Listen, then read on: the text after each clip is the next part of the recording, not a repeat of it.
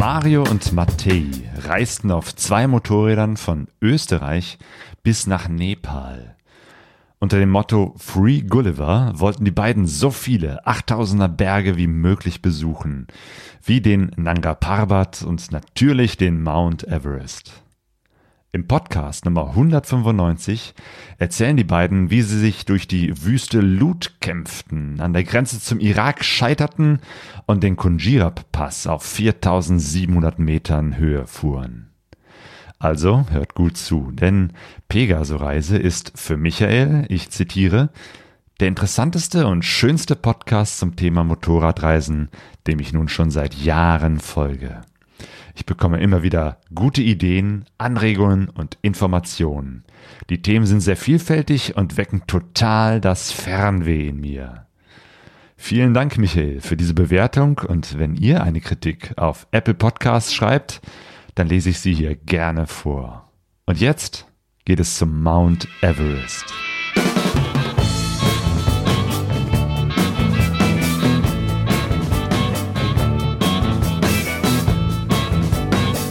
Pegasus Reis. Expeditionen mit den Ohren.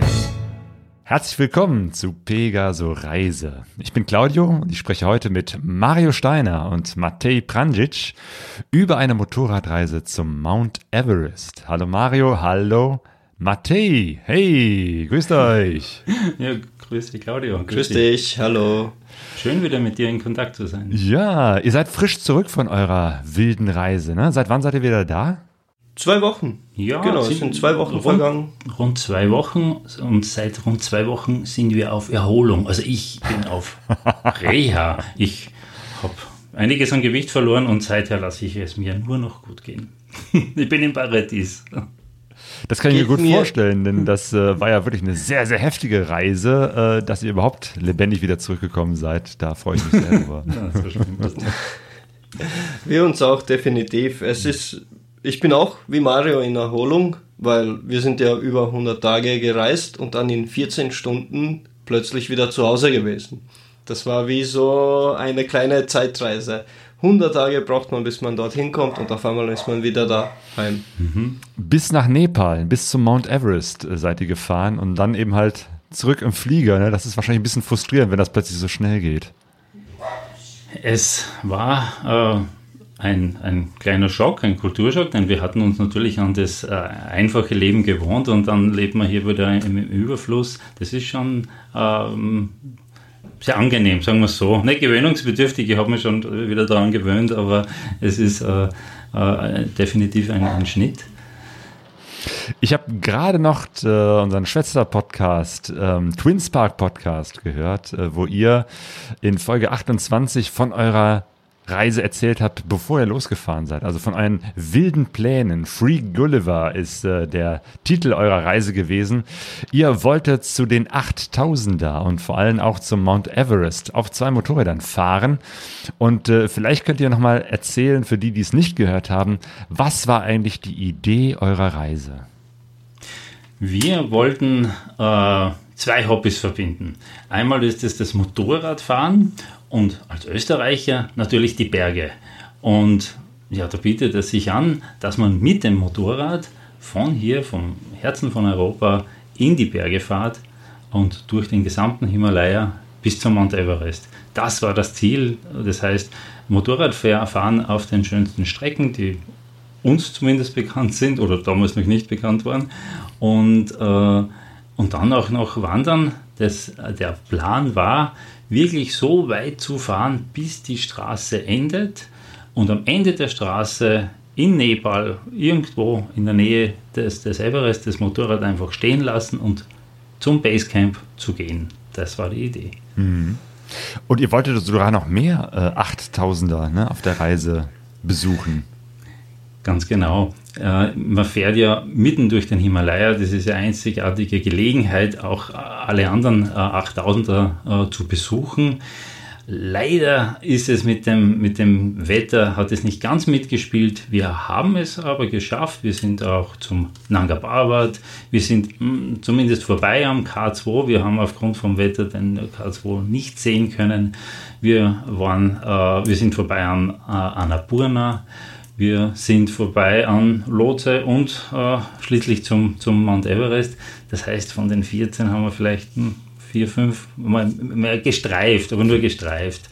Und, äh, aber das, das, Schöne ist, wenn man, selbst wenn man, wenn man da vorbeifährt, ist man ja mitten im Herzen vom, vom äh, Karakorum oder vom, vom Himalaya und, und das ist schon die Bereicherung. Auch wenn man die Berge jetzt nicht zu sehen bekommt wegen Wetter, ist es ein Abenteuer. Mhm. Und manche 8000er konnte man wegen den 7900ern nicht sehen. Also man ist umgeben von so großen Bergen, dass es ist Wahnsinn. Also in der Top 20 Liste der höchsten Berge sind alle im Karakorum oder im Himalaya, wo wir auch waren und die Leute wissen teilweise die Namen der 7990er Berge nicht weil die halt unwichtig sind dort, weil die 8000er da sind. Also Wahnsinn. Ja, ja, das ist schon irgendwie die, die Superlative im Himalaya und ja, für euch als Österreicher wahrscheinlich nochmal ganz besonders äh, toll. Ähm, ich staune ja schon, wenn ich auf 2000 Meter Höhe bin. das ist für euch wahrscheinlich äh, noch gar kein richtiger Berg. Wir haben äh, im Livestream auch äh, Gäste, Zuschauerinnen und Zuschauer. Die Sabrina grüßt aus Oberfranken, der Alejandro aus Ungarn, Grüße aus München von David und Janette und der Tiroler Samuel grüßt aus Norwegen. Meine Güte, also oh. sind wir hier schon richtig international Liebe unterwegs. Liebe Grüße zurück. Genau, also im Chat kann ich mitlesen, was ihr so schreibt und wenn ihr eine Frage an Matej oder Mario habt, dann könnt ihr sie einfach äh, reinschreiben und dann äh, versuche ich sie hier ins Gespräch mit reinzunehmen. Und der Christian grüßt auch. Hallo, hier fast um die Ecke. Ähm, ja, ihr wolltet die äh, 8000er äh, besuchen, seid bis zum Mount Everest gefahren und hattet sogar noch vor, irgendwie einen Teil der äh, Dakar-Rallye-Strecke zu besuchen. Was war das denn für eine Idee? Also wie, ich wie, denke, wie wir müssen da jetzt etwas weiter ausholen, denn äh, wenn man schon, also die, die ursprüngliche Idee war, dass wir auch äh, ein, ein Stück der Dakar mitmachen, denn äh, ich habe zufälligerweise äh, die, die Strecke, die ist im, im, Internet verfügbar und wir haben uns gedacht, na gut, jetzt ist man schon da unten im Iran, naja, da ist ja der Irak nicht weit, da ist ja Kuwait gleich um die Ecke, dann kann man gleich nach Saudi-Arabien und vor Saudi-Arabien gibt es ja eine sehr äh, gemütliche Fähre wieder zurück in den Iran, das kann man doch gleich mitmachen in einem äh, Aufwischen. Genau, du meinst jetzt die äh, Rallye-Dakar-Strecke in Saudi-Arabien, wann, wann Korrekt, war das, letztes ja. Jahr oder so? Oder vorletztes Im Jahr? Jänner. Gab ja zu unterschiedlichen Jahren unterschiedliche Strecken. Genau, ja. im Jänner diesen Jahres Korrekt. war die. Oh, okay. Also genau die Strecke. Mhm. Und äh, also konkret jetzt zu, zu unserer Strecke. Wir sind äh, weggefahren eigentlich von Frankfurt, denn wir haben noch einen Gepäckträger aus Frankfurt geholt, sind äh, Frankfurt, Österreich, Italien, Griechenland und Türkei. Und für uns hat das, das, das Abenteuer eigentlich in der, in der Türkei begonnen. Denn vorher war er mh, hm, zur äh, äh, ein Probelauf. Wir haben viele äh, Kleinigkeiten gefixt. Denn ja, das ist ein erster Tipp für, für andere Reisende. Wir haben uns neue Motorräder gekauft und sind sofort mit den Motorrädern äh, losgefahren, ohne einen Probelauf oder sonstiges. Das heißt, bis dorthin mussten wir alles einstellen, die Höhe, die, die, alle Schrauben, die sich zu Beginn lockern, alles äh, Gepäck richtig verstauen. Das war äh, sehr äh, intensiv, was das Motorrad an, anbelangt. Genau, über die Motorräder müssen wir auch noch mal sprechen. Und für uns hat es dann eigentlich in, in, der Türkei begonnen, denn dort ist dann alles etwas exotischer. Dort äh, ähm, kann man dann, ist das Essen anders, sind plötzlich äh, historische Sites, äh, äh also, also äh, Ausgrabungen, die man besuchen kann, die es bei uns nicht gibt, und, und die Berge. Und äh, das war dann, da sind wir dann richtig im Reisen angekommen in der Türkei. Wo auch dann meine ersten Offroad-Gehversuche stattgefunden haben. Also in der Türkei hatte ich Wir haben es danach in unseren Tagebüchern die Stelle genannt. Ich habe es einfach nur die Stelle genannt, weil ich habe gesagt, so, an der Stelle komme ich nicht mehr weiter.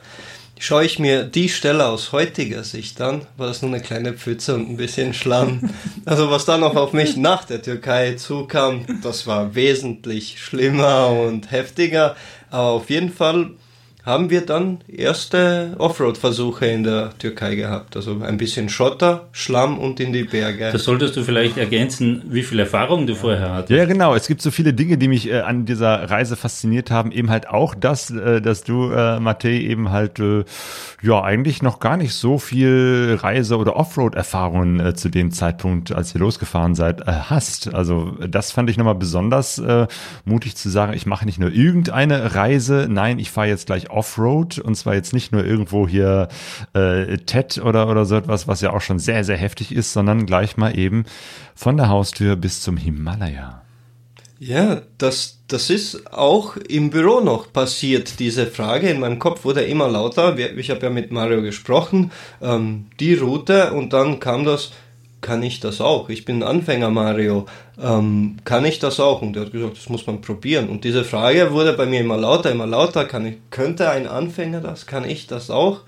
Und dann haben wir gekündigt, haben das Motorrad im März gekauft und sind im März aber noch losgefahren.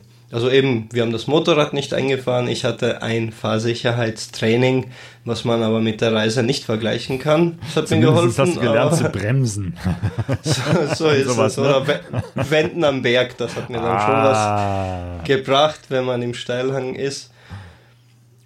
Und ja, ich war ein absoluter Anfänger, würde mich immer noch als absoluten Anfänger beschreiben, aber ich fahre jede Straße, die auf mich zukommt. Oder Okay. nicht Straße. Jetzt. Also das, den Satz, dass du jetzt immer noch Anfänger bist, ich glaube, den würde ich und die meisten anderen anders sehen. Also ich glaube, wenn man diese Strecke, die ihr gefahren seid, in den letzten vier Monaten gefahren ist, ist man alles aber kein Anfänger mehr. ähm, Mario, dich kenne ich ja schon ein bisschen länger. Ähm, wir haben auch schon ein paar Interviews äh, mit dir gemacht und mit, äh, mit äh, deiner Frau Martina. Ihr seid ja schon äh, alle möglichen Strecken äh, gefahren. Ihr wart auch schon mal zusammen im Himalaya. Und äh, was ich eben halt von dir kenne, ist äh, die Vorliebe zu äh, kleinen, äh, schrottigen Motorrädern. Sei es, weil es einfach billige Indien, China-Motorräder sind oder eben halt uralte Maschinen, die, weiß ich nicht, 20, 30 Jahre alt sind, die du irgendwie noch zusammengeflickt hast und damit unterwegs warst. Und umso mehr hat es mich dann gewundert, dass ihr für diese Reise eben jetzt nicht irgendwelche alten Yamaha XTs hervorgeholt habt. Das hat eine lange Vorgeschichte, eine jahrelange Vorgeschichte, warum wir mit neuen KTMs gefahren sind. Äh, Wir sind äh, auf alten Royal Enfields gefahren. Wir sind auf Kino-Mopeds durch ganz Südamerika gefahren. Ich glaube, das war äh, Podcast 119 oder 165, wenn ich mich richtig erinnere. Und Verlinken wir alles in den Show Notes. wir, wir hatten so viele Bannen, in, speziell in Südamerika, da haben wir über 100 Bannen gehabt mit nagelneuen China-Mopeds. Und äh, ich hatte einfach keine Lust mehr, mit Schrottmotorrädern zu fahren. Oder ja, letzten Dezember auch äh, mit, ich habe mir gedacht, ich fahre jetzt äh, äh, nach Afrika mit einer XD 500. Ja, genau bis Tantan bin ich gekommen und dann hat mich die Martina wieder äh, nach Hause geschleppt, 2000 Kilometer durch die Sahara geschleppt, was für Irrsinn, Blödsinn. Und dann, äh, und das war im November, und dann habe ich gesagt, wir sind im November dann zum Händler und wollten eigentlich ja nur Probe sitzen. Kommst du mit die Füße überhaupt runter? Das ist, ganz und gar nicht. Nein, das ist ein 98 cm Sitzhöhe im Motorrad. Ah ja, das werden wir schon irgendwie schaffen. und haben es sofort gekauft, ohne Probefahrt. Wie, Und, ihr, äh, seid- ihr ich wart beim wollte- Händler ohne Probefahrt? Genau. Es gibt diese Motorräder nicht zu, kau- nicht zu probieren. Es sind so, die sind so beliebt, weil Vier es, Monate Wartezeit war im November.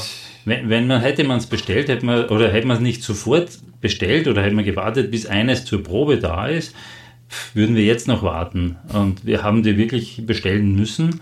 Wobei äh, generell diese 690er sind ja sehr bekannte Motorräder. Ich habe das Vorgängermodell ja gekannt und ich habe gewusst, ja, das funktioniert. Ja. Und neue werden sicher funktionieren und neue müssen funktionieren, denn ich hatte einfach die Schnauze voll von diesen alten Kraxen und wollte einfach nur einmal in meinem Leben eine Reise machen, wo, wo, wo es nur ums Reisen geht. Das heißt, äh, am Morgen packt man zusammen und man fährt weg.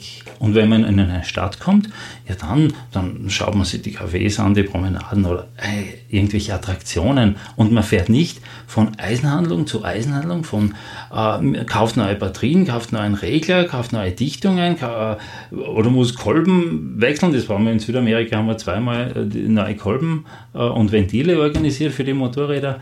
Äh, das ist uninteressant auf einer Reise. Das kann man zu Hause in der Garage als Hobby machen, aber auf einer Reise absolut uninteressant. Und darum wollte ich unbedingt ganz neue Motorräder. Leider äh, können wir empfehlen, wenn man neuen Motorräder kauft, das ist ja keine schlechte Idee, dann unbedingt vor der Reise probieren. Denn da haben wir einiges dann gelernt. So ist es. Unbedingt zu Hause einfahren ein bisschen. Okay, Und das hat bei euch zeitlich nicht mehr geklappt. Ihr wart sehr knapp dran. Genau, du hast es gerade schon so ein bisschen nebenher erwähnt. Ihr habt sogar eure Jobs gekündigt. Ähm, ich stelle mir das für einen Arbeitgeber ganz furchtbar vor, wenn man äh, eigentlich so zwei Mitarbeiter äh, zusammensteckt, äh, weil der eine sowieso schon dabei war zu kündigen, mit dem Ergebnis, dass am Ende nicht nur der eine kündigt, sondern beide kündigen. Also ihr habt zusammen in einer Firma gearbeitet und habt beide äh, während der Pausen oder wann auch immer da irgendwie diesen, diese Pläne äh, geschmiedet, hey, lass uns eine Motorradtour zu, zu Mount Everest machen, mit dem Ergebnis, dass ihr beide gekündigt ermöglicht hat, um diese Tour zu machen. Richtig. So genau so war es. So kann man es sagen. Denn es ist leider im Moment äh, nicht möglich oder bei uns in der Firma nicht möglich, so lang frei zu bekommen. Aber man hat ja nur einmal im Leben die Gelegenheit, so eine Tour zu machen. Äh, und so äh, muss man Prioritäten setzen. Sorry. Man muss Prioritäten genau. setzen. Ich habe mir gedacht, arbeiten kann man immer. Und das, was Menschen im Grunde am Ende ihres Lebens bereuen, es ist definitiv nicht mehr gearbeitet zu haben. also ja, deswegen war das eigentlich auch keine schwierige Entscheidung. Das Abenteuer hat gerufen und das war einfach ein Muss. Kündigen, man wird schon wieder was finden, wenn man will. Also ja. Nochmal zurück zu den Motorrädern. Ihr habt sie ja nicht nur einfach so von der Stange genommen, sondern ihr habt sie auch extra noch umbauen lassen. Äh, was waren das für Modifikationen an euren äh, KTMs? Die lustigsten. Na, wir haben an, ähm, es gibt so Rallye-Replika-Kit, das ist ein, ein, ein, ein, größerer Tank im, im Wesentlichen äh, und denn die Reichweite ist in der Größenordnung von 200, 250 Kilometer. Wir wollten, wir haben, wir wollten und haben einige Wüsten durchquert. Wir wollten die äh, Dakar-Strecke fahren, da wären wir mit, dem, mit den Tanks nicht ausgekommen. Wir sind dann äh, andere Wüsten gefahren, nicht die Dakar-Strecke, weil wir nicht einreisen durften, aber zu dem kommen wir noch. Aber äh, da brauchten wir dann auch größere Tanks und diese, diese Umbauten waren eigentlich äh, größere Tanks. Äh, und wir hatten am Ende rund 31 Liter äh, und 700, 700, wenn man gut fährt, 700 6, Kilometer 6, 700 Kilometer Reichweite und das hilft. Das Boah. hilft speziell, wenn es äh, wie in der heißesten Wüste der Welt, in der Lut, in der mittendrin eine Tankstelle und diese war geschlossen aber wirklich immer geschlossen. Und da sind wir halt dann gerade noch durchgekommen mit unseren Tanks. Und äh, nachher, was der Mogli? Ja, genau. ich glaube, den kennt ihr natürlich. Die Moto Mogli? Der Moto Mowgli, der postet eine Woche später, denn der ist von Indien geflüchtet. Wir sind nach Indien, er ist von Indien zurück. Und er hat genau dort zu dieser Tankstelle und dann. War äh, Benzin leer? War Benzin leer, weil er diese Reichweite natürlich nicht hatte, weil er auf das nicht vorbereitet war. Und er hatte aber Glück, dass jemand äh, ihm dann ein Benzin gegeben hat mhm. dort. Also es war nicht schlecht, dass wir diesen, diese großen Tanks äh, gehabt haben. Also das war der Umbau. Ah, ja. Ich frage mich ja immer, äh, braucht man sowas wirklich? Ich meine, gut, ne, es gibt tatsächlich ein paar Wüsten, äh, wo das vielleicht nötig wirklich. ist, aber. Es ist nett. Es ist nett ja. zu haben, äh, wenn man sich vorbereitet. Und Vorbereitung ist der, ist der Tod jeden Abenteuers. Aber wenn man sich vorbereitet, benötigt man das nicht. Man weiß normalerweise, wenn eine anspruchsvolle Strecke kommt, egal ob in Marokko oder in, in, in Pakistan oder sonst wo, dann kann man Zusatztanks in Form von Kanister mitnehmen. Oder Wasserflaschen oder was auch immer. Aber dass man das die ganze Zeit mitschleppt, diese Extra-Tanks und all den Umbau, dafür, dass man es von 100 Tagen in vier Tagen der Reise braucht, zahlt es sich nicht aus. Natürlich, optisch schaut das super aus, so ein Rallye-Bike, aber man braucht es nicht wirklich. Quinn, also äh, auf den Punkt gebracht, äh, eine weitere Empfehlung für die Hörer, fahrt mit den originalen Bikes. Baut nichts um. Alles, was ungetestet, umgebaut wird, führt zu Problemen. Fahrt mit den originalen Bikes, dann habt ihr keine Probleme. Auch das habe ich schon öfter gehört. Äh, also wie war das dann für euch, äh, als ihr dann tatsächlich äh, zum Start der Reise, das Ding ist ja, ihr musstet ja, ihr hattet ja bestimmte Visa, das heißt, Visa bedeutet genau. immer oder meistens, man muss zu einem bestimmten Zeitpunkt einer bestimmten Grenze sein ähm, und das bedeutet wiederum, vorher muss man Gas geben, dass man zu diesem Zeitpunkt da ist. Das heißt, ihr hattet schon eben halt ein, obwohl ihr mit vier Monaten ja sicherlich gut dabei wart und, und viel Zeit hattet, aber letztendlich hattet ihr den Stress, ihr musstet zu bestimmten äh, Zeiten an bestimmten Orten sein. Seid also losgefahren und habt dann bei den, auf den ersten Kilometern die Motorräder überhaupt erst eingefahren und die äh, Umbauten äh, erstmal so getestet. Und gleich zerlegt und Kleinigkeiten repariert. Bei mir ist dauernd die Batterie leer geworden bis Griechenland und wir hatten das ganze Ding zerlegen müssen, nur um festzustellen, dass ein Massebolzen einfach nicht angeschraubt war. Der hat sich gelockert, ist gebrochen und dann hat die Masse einen Wackelkontakt gehabt und die Lichtmaschine hat nicht mehr die Batterie geladen. Aber das hat zwei Tage gedauert, bis man das gefunden hat. Ich muss aber sagen, ich und Mario sind da sehr ähnlich vom Reisen her. Uns wurde gesagt, wir reisen sehr schnell die Bannen haben unsere Reise etwas entschleunigt, sage ich mal. Und das hat uns ein paar Ruhetage verschafft. Aber sonst sind wir schon fast pace gewesen. Und beide aber vom gleichen Feeling. Wir wollen nicht zwei, drei Tage am gleichen Ort bleiben. Da drüben ist die Straße, da wartet das nächste Abenteuer. Es geht auch mir äh, zumindest äh, ums Motorradfahren in erster Linie und nicht am Strand liegen. Also ich fahre jetzt nicht irgendwo hin, damit ich dort zwei Wochen am Strand liege.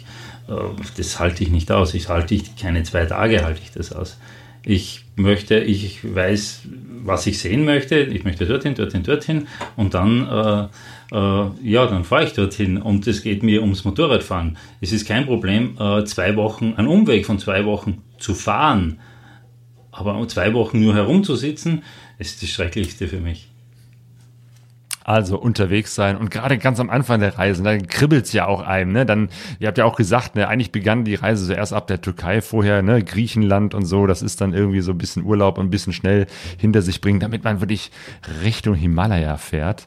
Ähm, eine Frage äh, stellt äh, Jeannette äh, im Chat, nämlich mich würde interessieren, ob Matei mal an den Punkt kam, an dem er am liebsten alles abgebrochen hätte.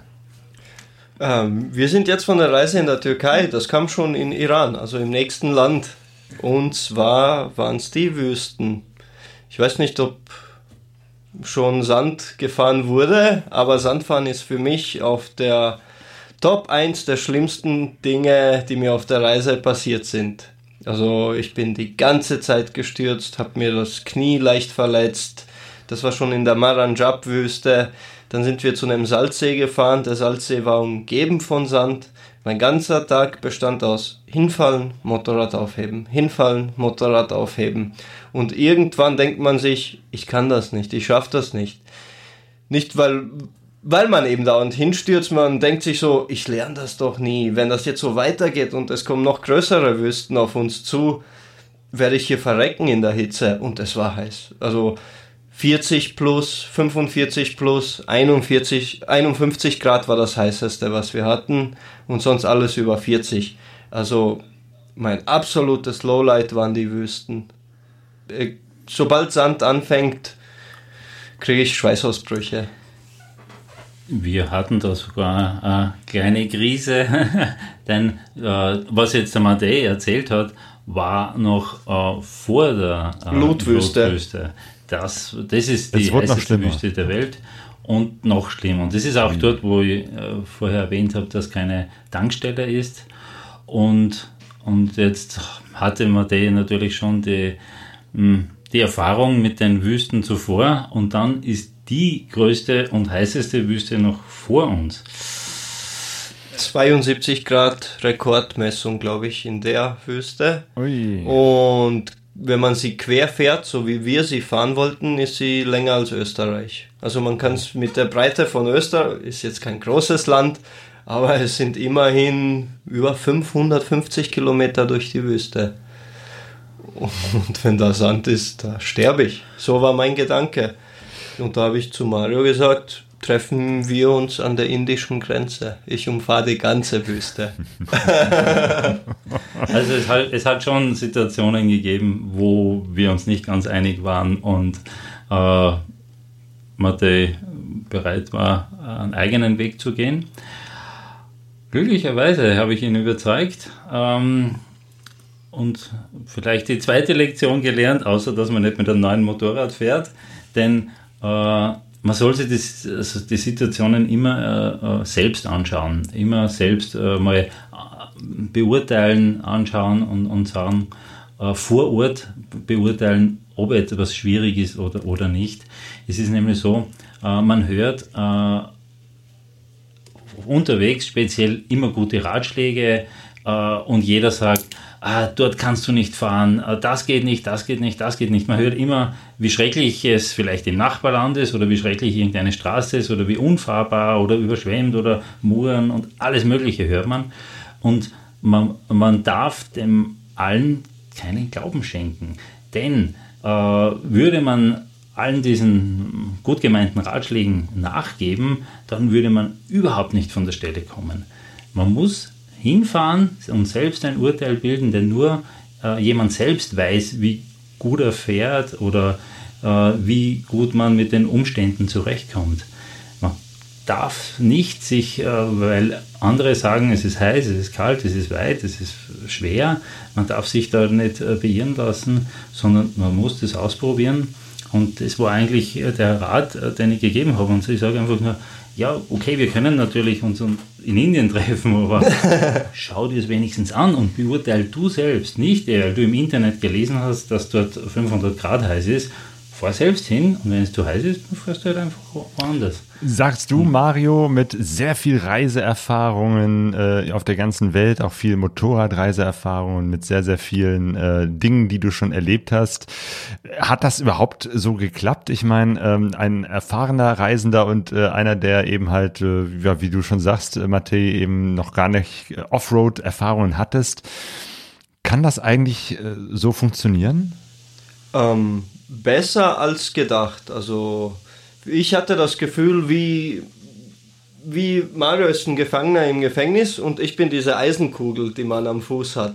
So habe ich mich gefühlt, wie so, wie so ein Klotz am Bein. So, der wird ja doch ständig auf mich warten müssen, wenn ich da im Offroad mich ängstlich durchschlängle.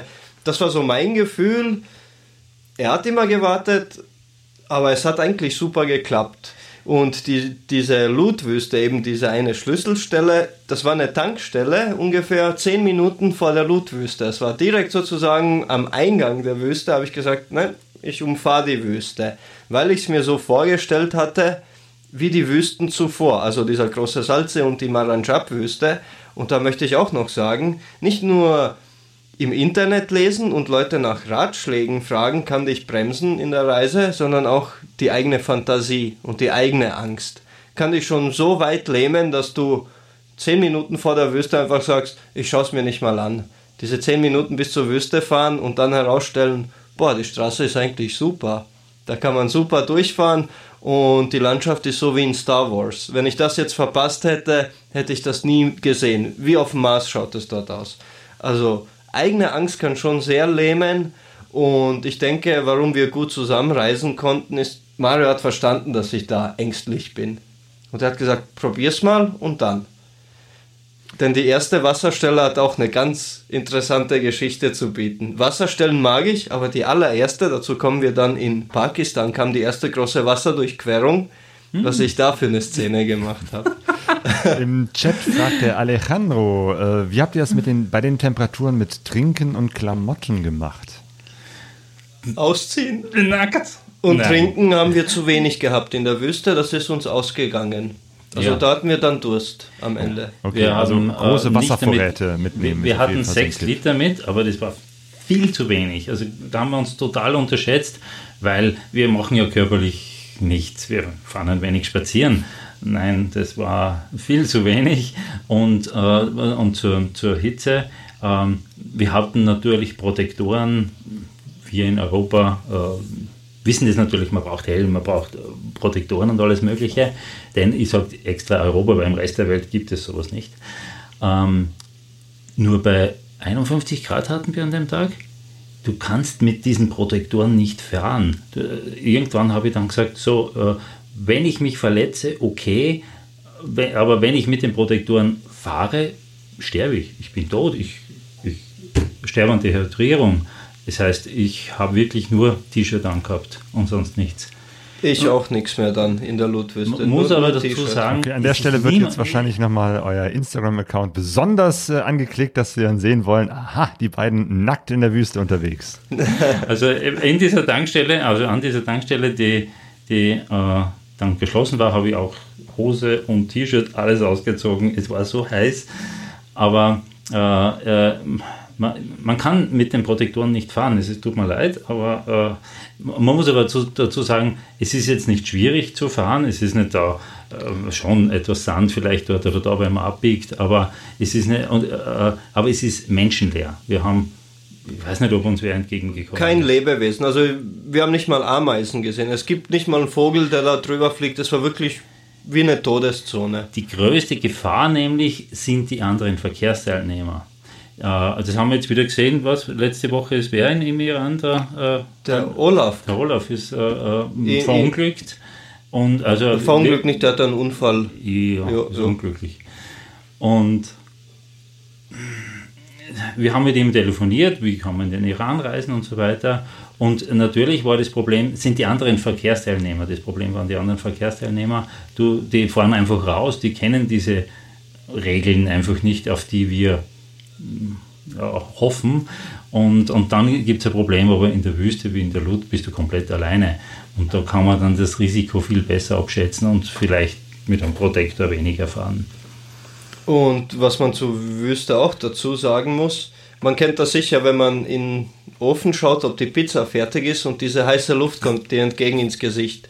So hat sich die ganze Durchfahrt durch die Wüste angefühlt. Also sobald man etwas über 50 km/h war, war die Luft ein Gemisch aus extrem heißer Luft und teilweise Sandpartikeln, die da durch die Winde, durch die Luft wehen. Und dann fühlt man sich sandgestrahlt. Also wenn man da Das heißt, man durchfährt, möchte eigentlich das Visier wieder runter machen. Das, was man sonst im Sommer immer macht, ein Visier auf, Genau, aber frische es Luft, tut schon auf den Gegenteil. Armen brennt das schon. Richtig schlimm. Ui. Marios Nacken hat sich abgeschält zwei Tage später. Ich hatte immer so ein Halstuch, wo mein Nacken geschützt war. Marios Nacken wurde dann abgeschält. Das waren so richtig briefmarkengroße Hautfetzen vom Sonnenbrand. Ja, niemand hat sich um mich gekümmert. Achso, ja, das war schon sehr, sehr heiß. Okay, lass uns nochmal in den Irak schauen. Ihr, äh, Iran. Aber ihr wolltet tatsächlich vom Iran dann in den Irak, um dann äh, zu dieser Strecke der, ähm, der Dakar-Rallye fahren. Wie war das denn? Ja, wir sind sogar ausgereist. Wir sind schon äh, Iran ausgereist, sind äh, in den Irak. Äh, doch dann Genau, also wir hatten schon den Stempel auf der Visa, äh, Single Entry fertig. Ihr seid draußen aus dem Land und wir waren in dieser Zone zwischen zwei Grenzen, dieses Niemandsland. Und bevor es zu den irakischen Passkontrollen kam, waren da die irakischen Soldaten, die uns in so einen Nebenraum gebeten haben. Ihr müsst jetzt mitkommen. So, Visa, ihr müsst die Visa bei uns bezahlen. Waren schon mal ich weiß nicht, 20, 30 Dollar mehr als im Internet steht, was man wirklich bezahlt beim Government of Iraq. Dann haben sie gesagt, ihr müsst ein Hotel buchen für die Visa, haben wir gemacht. Dann haben sie gesagt, nein, nicht dieses Hotel, nur eins von unseren zwei Hotels, die wir euch gleich geben, die Nummer. Dann hat er kurz mit einem Freund telefoniert, der wollte dann 250 Dollar damit er sagt, okay, die haben ein Hotel in Irak, besuchen dürfen wir das Hotel nicht, das ist nur für die Visa. Und dann haben sie noch angefangen, Geld aufzuzählen. Es kam am Ende raus, die wollten 600 Dollar, bis sie uns zur Passkontrolle lassen. Pro Kopf. Also Backschisch, Schmiergeld. Und Mario als alter Hase hat mir da gesagt, das ist manchmal so, das muss man nur aussitzen, ein bisschen sich hinsetzen und warten, dann gehen die mit dem Preis runter. Wir waren bereit, Schmiergeld zu zahlen, weil wir eben nach Saudi-Arabien wollten über Kuwait und Irak. Und dann haben wir uns hingesetzt. Zwei, drei, vier Stunden vergingen. Dann haben die Soldaten irgendwie uns gezeigt, okay, wir haben mehr Zeit als ihr. Die haben sich dann hingelegt. Demonstrativ. Haben sie sich haben schlafen sich gelegt. ausgezogen und hingelegt und allesamt geschlafen. Also, und was war das? Drei, vier Nachmittag? Mhm. Also das war so interessant, weil bei uns am Zoll äh, oder bei, an der Grenze äh, legt sich kein Beamter hin und schläft einfach demonstrativ. Die hatten ihre Betten dort und wahrscheinlich Dienst dort und schlafen etc. Okay, nach diesem Nachmittagsnäppchen sind die aufgewacht und wir haben gedacht, okay, jetzt warten wir noch ein bisschen und dann haben wir verhandelt über die Preise, aber die sind nicht runtergegangen. Und nach circa elf Stunden haben wir uns entschieden, nein, wenn wir den jetzt bezahlen, bezahlen wir den nächsten Checkpoint und den nächsten Checkpoint und wer weiß, wohin das führt. Und wir sind zurück zum Iran. Sie haben uns noch aufmerksam gemacht, ja, warum bezahlt ihr nicht? Vor zwei Wochen waren deutsche Urlauber mit einem Campingbus da, die haben das bezahlt. Und dann habe ich mir gedacht, ja, na klar, und die erwarten jetzt, dass wir das auch zahlen. Naja, na, nur wir werden das nicht zahlen. Äh, Wir werden dann einfach nicht einreisen und äh, haben, obwohl wir un- unser Iran-Visum schon jetzt abgestempelt war und, abgelaufen war somit, äh, sind wir umgekehrt und sind zurück zu den iranischen Beamten. Und das war eine, eine äh, aufregende Geschichte. Die haben uns mit offenen Armen. äh, Fast schon mit Applaus empfangen. Echt? Ja, das war sogar schon nach Dienstschluss, also so, aber wir waren ja Kurz elf vor sieben. Stunden an der Grenze und das war am Abend und die haben applaudiert und, und äh, nachher Dann haben, haben sogar, jetzt kann ich es ja sagen, auf Instagram haben wir das ja nicht posten können, aber die haben dann äh, äh, gesagt, die ganzen Iraker, das sind die Alibaba, die Räuber. die Wüstenräuber, Alibabas, alles Räuber und äh, ich habe ihnen die Geschichte erzählt, was gerade abging und dann haben wir zusammen kurz über die Iraker geschimpft, wie schlimm und Alibabas die sind und dann sind die Soldaten mit uns in all diese Büros gegangen, um das rückwirkend zu machen. Diesen roten Stempel auf der Visa, der wurde mit einem blauen Stempel überstempelt, irgendwas haben Also sie dazu aus, aus der. Ausreise wurde wieder die. Einreise, dass ihr wieder Ja. Genau. Sein konntet. Aber wir haben dann eine Sonderbehandlung gekriegt. Also es sind mit dem Auto, mit, das, das ist ja sehr weitläufig, wir reden da von zwei, drei Kilometer, wo, das, wo die Gebäude auseinander sind. Die sind dann mit den Autos noch wohin gefahren. Dann war, waren die Beamten teilweise schon zu Hause, natürlich um, um 19 Uhr. Und dann, dann sind die mit uns noch woanders hingefahren, wo noch ein Beamter sitzt, der uns das de Passage noch stempeln kann. Also die haben sich sehr bemüht, dass wir innerhalb von äh, 30 Minuten wieder eingereist waren, Carnet rückgängig gemacht, äh, ein äh, Visum wieder gültig gemacht und wir haben uns sogar nur ein Hotel empfohlen in der Nähe und, und alles war wieder gut und wir ähm, haben dann einfach beschlossen, dass wir äh, direkt Richtung Pakistan fahren, denn auch Pakistan, das Visum war ja schon am, am, am Laufen, denn man muss das innerhalb von drei Monaten ja äh, in Anspruch nehmen. Jetzt haben wir einfach gesagt, na gut, dann fahren wir direkt äh, Richtung Pakistan und das war eine, eine gute Idee, denn Pakistan hat sich wesentlich äh, länger gestaltet, als wir Geplant hatten. Geplant hatten. Genau. Ja, aber damit war erstmal euer Plan, äh, nach, nach Saudi-Arabien zu der Strecke der Dakar Rallye zu fahren, gestorben. Äh, was einerseits sehr schade ist, aber andererseits äh, finde ich es gut, dass ihr gesagt habt, nee, auf diesen äh, Backschisch-Bestechungszirkus äh, lassen wir uns nicht ein, denn so wie ihr das beschrieben habt, ne, die einen Touristen machen das und dann äh, lernen daraus die, die Zöllner, okay, dann können wir das bei den nächsten europäischen Touristen auch machen und das ist, glaube ich, wichtig, äh, dass wir als Reisende uns, uns daran halten, äh, keine Schmiergelder zu zahlen, äh, zumindest nicht in so einer Höhe, äh, damit eben halt das nicht diese Effekte hat, ähm, weil äh, vielleicht werden dann die nächsten Touris dann doch durchgelassen, weil die an euch gelernt haben, okay, äh, das machen doch nicht alle europäischen Touristen hier, solche horrende, horrende Summen zu zahlen. Von daher, ähm, ja, finde ich es unterm Strich dann doch gut, dass ihr den Scheiß nicht mitgemacht habt.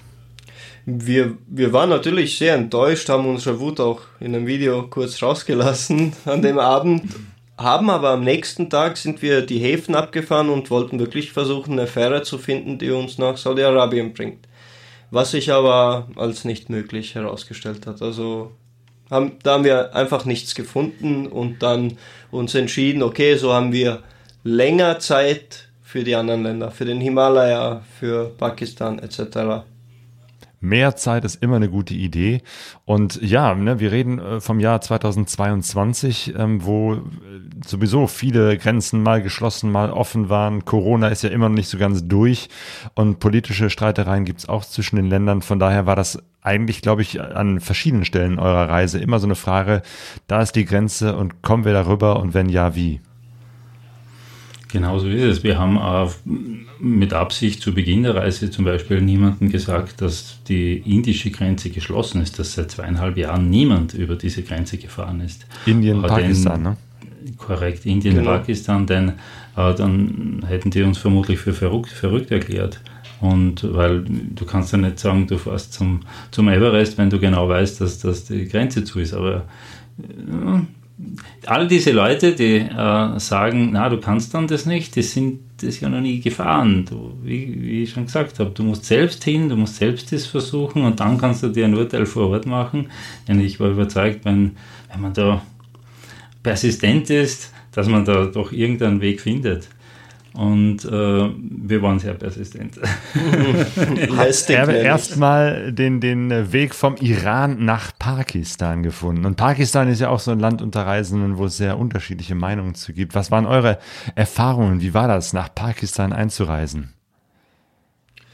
Also, wir waren hoch motiviert, denn kurz vor Pakistan waren wir in Sahedan und das war der letzte Tag des Ramadan. Wir sind ja sozusagen einen Monat durch Iran während des Ramadans gereist, was eine super Erfahrung war und dann durften wir sozusagen den Ramadan beenden. Wir wurden eingeladen in eine Moschee, in eine richtig große Moschee. Dann noch im Iran. Zwar, genau, das ja. war direkt vor der Grenze Pakistan zu Taftan, war Sahedan. Und dort sind wir eingeladen worden von einem Englischlehrer, dass wir zuerst bei ihm daheim zu Gast sind. Der hat uns dann Essen zubereitet an, am Tag, wo noch Ramadan war, gegrillten Fisch und so. Also Super lecker. Das geht also schon, dass, dass äh, ihr als, als äh, Touristen, als Reisende dann was zu essen bekommt, obwohl der Rest des Landes äh, da fastet? Genau, er hat sich extra in einen anderen Raum gesetzt, hat gesagt, so wie das Essen riecht, kann er nicht neben uns sitzen, weil er hat zu großen Hunger. Und wir essen da bei ihm zu Hause und er ist irgendwo in einem anderen Raum. Man muss aber dazu heftig. sagen, wir wollten nicht äh, äh, etwas zu essen, denn wir äh, wurden eingeladen, mit seinen Schülern Englisch zu reden. Und wir haben dann äh, wegen Corona Videokonferenz gemacht mit der Klasse, mit den Schülern. Mhm. Wir haben einfach einen, einen netten Englischunterricht gemacht in, in unseren gebrochenen Englisch. und es hat den Schülern super gefallen, denn die haben keine Möglichkeit, Englisch zu sprechen. Und dann haben sie gesehen, was man alles machen kann, wenn man zumindest Englisch kann, weil man heute auf der ganzen Welt gut vorankommt und ist gut angekommen. Und als wir fertig waren, äh, war plötzlich gedeckt für uns. Wir, wir wollten wirklich nichts essen. Wir haben äh, eigentlich während des ganzen Ramadan immer nur am Abend gegessen. Das genau, wir haben uns da angepasst. Wir haben uns da angepasst. Nur der hat einfach das, das vorbereitet gehabt. Das hat sich fremd angefühlt, falsch angefühlt, denn die ganze Familie haben wir äh, mhm. eher nicht gesehen, die waren im nächsten Raum und na, die haben was vorbereitet gehabt und wir haben sie da hinsetzen müssen und, und essen, trinken und alle anderen sind abwesend. Das, war, das hat sich nicht richtig angefühlt. Wir haben aus Höflichkeit etwas gegessen und getrunken, sind aber dann äh, mit äh, dem Lehrer in die Moschee, richtig große Moschee, um dort äh, den, den, den, den, Fasten zu brechen. Um genau, Iftar, der letzte Iftar. Der letzte ja. äh, äh, Fasttag wird dann, treffen sie alle in der Moschee und dann wird in der Moschee gegessen. Und das war sehr, sehr befremdlich, sage ich jetzt einmal.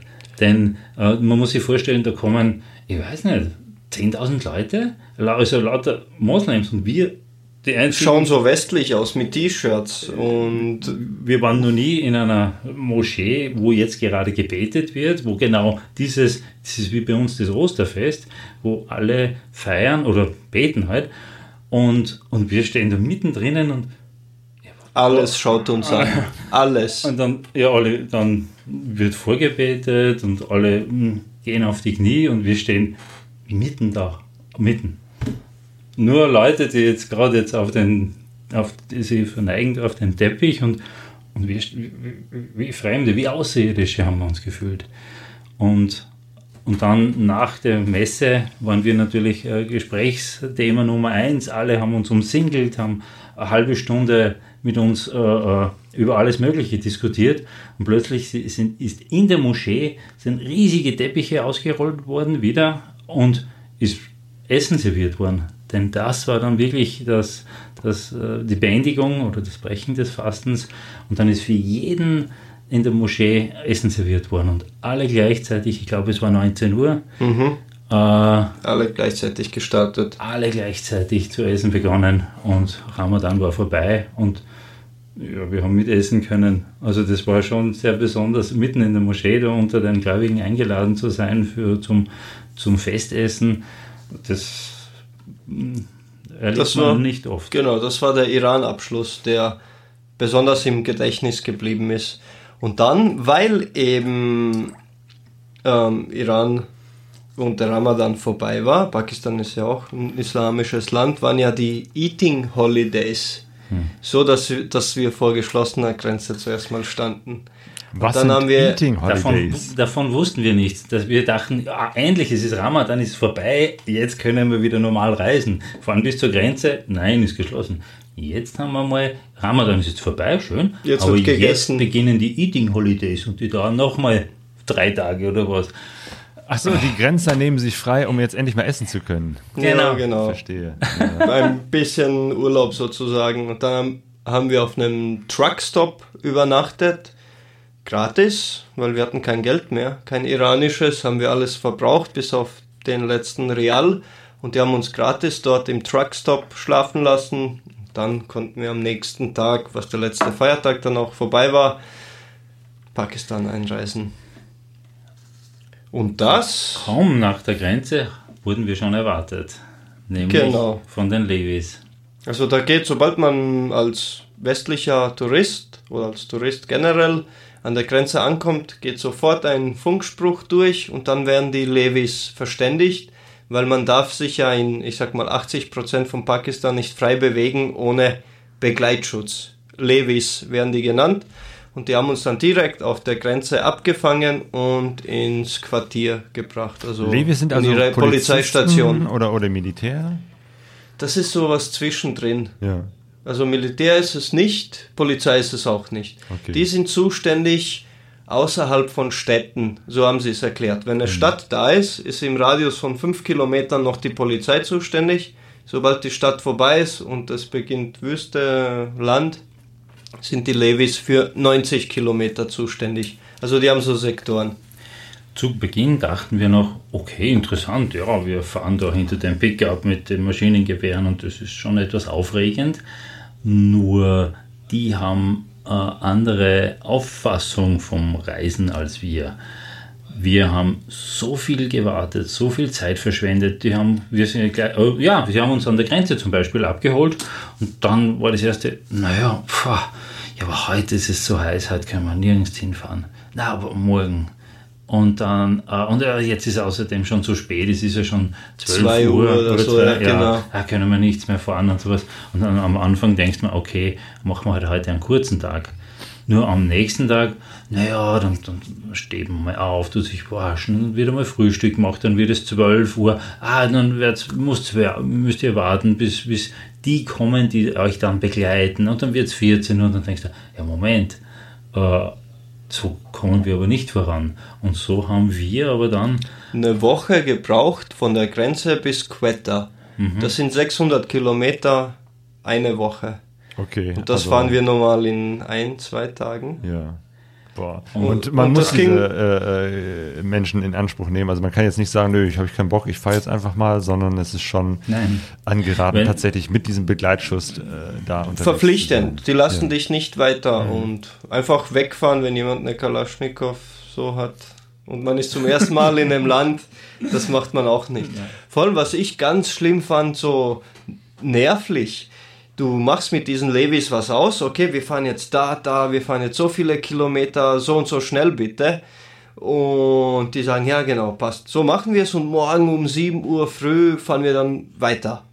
So, man hat jetzt sozusagen ein Agreement. Sie setzen dich aber bei der nächsten Levis-Station ab, fahren weg und du musst alles neu verhandeln. Die haben dann keinen Bock, um sieben morgen früh aufzustehen. Also man kann da wirklich nichts ausmachen mit denen, sondern man ist der Willkür ausgesetzt. Und eine Woche fahren ist ja normalerweise auch kein Problem, wenn ich jetzt das Land ansehen kann, wenn ich die Landschaft genießen kann. Nur die bring, bringen dich ja nur von Polizeistation zu Polizeistation zu Polizeistation. Und äh, wenn du protestierst und sagst, nein, ich will da jetzt in das Geschäft, ich möchte was zu essen haben, nein, du kriegst nichts. Aber sie sorgen natürlich für dich am Abend, äh, während sie auf der Polizeistation für dich sogar kochen. Du kannst auf der Polizeistation äh, schlafen. Wir haben am, am äh, neben, neben den Gefängnisinsassen geschlafen, wir haben am, am Dach der Polizeistation geschlafen, wir, Am wir Fußboden. Haben, am Fußboden, äh, da, äh, im, im, im Office vom Polizeichef. äh, Da bin ich eingeschlafen. wir wir sind angekommen, ich habe gesagt, ich setze mich nur kurz auf den Boden, es ist so heiß. Und dann bin ich dort eingeschlafen. Im Off das war der Officer, der leitende Offizier dort von dieser Polizeistation. Was man aber sagen muss, die Leute sind nett. Für uns waren es in erster Linie faul. Sie wollten einfach nicht fahren mit uns. Aber sie sind nett. Man kann ihnen schon Geld in die Hand geben und sie gehen für dich in den Supermarkt und holen dir ein Wasser oder eine Wassermelone oder ein Stück Brot. Aber selber darf man nicht die Polizeistation verlassen. Aber sie machen es für dich. Somit war das okay, sage ich mal. Das ist ein kleiner Dämpfer, denn grundsätzlich wäre das Land, äh, ich rede jetzt von Beluschistan, entlang der äh, Afghanischen. afghanischen Mhm. Grenze, ist schön, wäre schön zu bereisen, nur man kann sich nicht frei bewegen. Auch äh, in, in Quetta muss man dann nochmal Genehmigung holen, dass man sich frei bewegen darf. Und dann darf man sich immer noch nicht frei bewegen, aber das ist eine andere Geschichte. Erst in den Bergen, also wenn man wirklich in den Karakorum kommt, äh, dann kann man sich wieder frei bewegen und dann beginnt die wirkliche äh, Pakistan-Reise, zumindest für uns hat sie dann dort begonnen, in den Bergen, die, die so beeindruckend sind. Wahnsinn. Ihr Das seid ist ja, ja Wahnsinn. Genau, aber erstmal seid ihr nach Quetta gefahren, äh, einer Genau. Stadt, wo ich mich äh, noch erinnere, dass ich gesehen habe, dass ihr etwas erzählt habt von dem Hotel des Grauens. Was war das? Das ist das Hotel Bloomstar. Das kann man auch überall im Internet finden und googeln. Und den Geschichten kann man ruhig glauben, egal wie schlimm die sind. Die, was da im Internet steht, das stimmt. Also du wirst da, die Levis haben da eine Vereinbarung mit einem Hotel. Die bringen dich ins Hotel Bloomstar und haben da wahrscheinlich irgend keine Ahnung, was für Beziehungen zu dem Typ oder der zu denen und das ist ungefähr europäische Preise, kann man fast sagen, für das Hotel in Pakistan. Also man zahlt 25 Dollar, wo man sonst 4, 5 Dollar zahlt für eine Nacht. Und dann sagen sie, unser Küchenchef ist krank, es gibt kein Frühstück im Hotel, kein Essen, gar nichts. Strom fällt manchmal aus und wenn man dann essen will, sagt der Hotelmanager, okay, ich bestelle was für dich. Und dann gibt er dir eine Karte, zum Beispiel Pizza bestellen. Wir bestellen eine Pizza und dann kommt die Pizza und er verrechnet dir was ganz anderes, was auf der Karte steht. Jetzt kannst du dich entscheiden, okay, zahle ich nicht oder ich bleib hungrig die nächsten drei Tage. Und dass man selber irgendeinen Bestelldienst anruft, also geht nicht. Weil er hat das Hotel Telefon und er bestellt für dich das Essen. Also ein ganz schlimmer Abzocker, dieser Typ, dem das Hotel gehört. Und man darf ja auch nicht raus. Weil man hat dieses Dokument nicht, das NOC. Da waren wir dann drei Nächte, vier Tage gefangen. Achso, das war also auch Teil dieser Geschichte, dass man sich nicht frei bewegen darf. Und also wirklich erst, wie du gesagt hast, äh, wie ihr gesagt habt, als man dann rausgefahren ist in die Berge, da war dann sozusagen auch die Freiheit wieder zurück. Genau, da hat die Begleitung dann aufgehört und man konnte selber Tempo, Orte, wo man schlafen will, aussuchen. man konnte wieder selber entscheiden. Wie war es denn dann plötzlich in Pakistan Freiheit zu haben und da zu reisen? Matej hatte da ja eine äh, äh, kleine Phobie. Boah. Du hast dich ja schon vorbereitet auf die Berge von Pakistan. Genau. Äh, der Nanga Parbat ist ja in Pakistan einer der 8000er. Hey. Und um zum Nanga Parbat zu kommen, muss man die Death Road of Fairy Meadows fahren. Gehört zu den Top 10 gefährlichsten Straßen der Welt, weil sie einfach nur in den Stein geschlagen ist und es geht tausende Meter runter, eine Steilwand das bin ich auf YouTube gefahren vor der Reise mit jedem Inder, der das schon, oder Pakistani, der das schon gefahren ist, jeden Offroad-Jeep bin ich da mit GoPro verfolgt, mit Google Maps bin ich das Ganze nachgefahren, um zu wissen, okay, was kommt auf mich zu. Und ich hatte so Angst vor dieser Straße, weil sie schon Death Road heißt. Okay, ich bin hier zum Sterben hergekommen oder was. Gott sei Dank, als erste Mal, dass wir da vorbeigefahren sind, war schlechtes Wetter. Man hat den Anga Parbat nicht gesehen und wir haben uns entschieden, okay, wir fahren jetzt nicht die Death Road. Und da war so, so das erste Mal für mich so die Erleichterung, puh, Gott sei Dank fahren wir jetzt da nicht, sondern fahren weiter in den Norden. Und die Landschaft ist da wie von Da Vinci gemalt. Man glaubt nicht, das ist so surreal, wenn man da vor diesen Felsen steht, in diesen verschiedensten Tönen von braunen Felsen, violettes Gestein, rotes Gestein, man ist auf 4000 Meter, bis 6000 Meter gibt es keinen Schnee und man erkennt die 7000er, weil da fängt dann der Schnee an oder so. Also das ist ganz brutal unwirklich. Und diese steilen hohen Berge sind direkt neben der Straße. Das heißt, äh, du fährst schon auf was nicht, 4000 Meter, dann vor dir eine 3000 Meter hohe Wand, vor der du stehst. Die Straße führt direkt hin zu dieser Wand. Bleibst du einfach mitten auf der Straße stehen und schaust weil du sowas noch nie gesehen hast, solche gewaltigen Berge. Und dann bist du natürlich gespannt, wie es dann weitergeht. Und dann geht es da in ein Tal und ins nächste Tal und rauf auf die Berge. Also äh, das war schon sehr beeindruckend, weil die, die Berge in Pakistan im Norden, wir sind da zur Grenze raufgefahren, zur chinesischen Grenze raufgefahren, auf 4700 700, Meter genau. ist es. Und da sind sie so, so nah zum Greifen nah, die Berge. Wirklich. Und wir sind dann auch teilweise hingefahren und, und, und äh, auch an den Bergen gestürzt. Man, man, muss den Kopf senkrecht nach oben tun, um den Berg zu sehen. Also so nah ist er, dass man wirklich einfach hinaufschaut. Nicht so, dass man ihn als Ganzes sofort sieht. Denn, und 4700 Meter, das ist ja auch schon mal eine Höhe. Wie, wie habt ihr das so äh, ausgehalten? Ich meine, ist das nicht schon so etwas, wo, wo die Luft dünn wird und wo, wo das Atmen langsam schwer wird? Hattet ihr Probleme merkt, mit der Höhenkrankheit? Man merkt es schon, ähm, in Pakistan selbst noch nicht, weil da waren wir schon, glaube ich, drei, vier Tage auf 3500 Meter, wo wir unsere Unterkunft hatten. Ähm, und an der China-Grenze haben wir jetzt nicht großartig uns bewegt. Ich habe es gemerkt, weil mein Feuerzeug nicht anging. Meine Zigarette konnte ich nicht anzünden dort. Ich wollte sehen, wie ist es auf der Höhe eine Zigarette zu rauchen. Aber hat alles super funktioniert. Also man hat es nicht gemerkt. Aber die Motorräder haben es gemerkt. Die Motorräder schon. Ich hatte gedacht, äh, zuvor war ich auf solchen Höhen immer nur mit Vergasermotorrädern unterwegs und habe die natürlich verflucht, weil die fahren einfach nicht mehr. und äh, da gibt es ein paar Tricks, bis du dann doch weiterfahren kannst. Und ich habe mir gedacht, endlich habe ich moderne Einspritzung und kann jetzt die Berge genießen. Und dann fährt das Teil wie ein Mofa. Also 20 PS weniger, mindestens. Die, auch diese, die neumodernen mit Einspritzung, wo dann das äh, Luft-Benzin-Gemisch wirklich passt, haben wir dann einfach keine Leistung, weil der Sauerstoff einfach fehlt und, und die gehen dann richtig schlecht. Man kommt natürlich auf jeden Berg, aber unsere Motorräder hm, taten sich schwer beim Starten. Starten hat nicht mehr so funktioniert, die Leistung war weg. Also so hat man es gemerkt.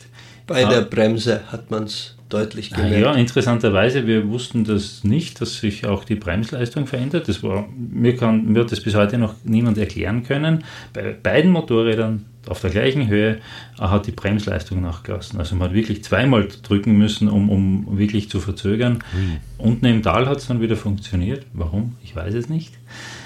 Und äh, wir sind halt auf, da nur mit Motorrad draufgefahren. Äh, denn, und haben die Höhe nicht so gemerkt, weil wir äh, auch keine körperliche Anstrengung gemacht haben. Das war noch äh, wirklich im Himalaya dann etwas anders. Da beim, sind wir marschiert.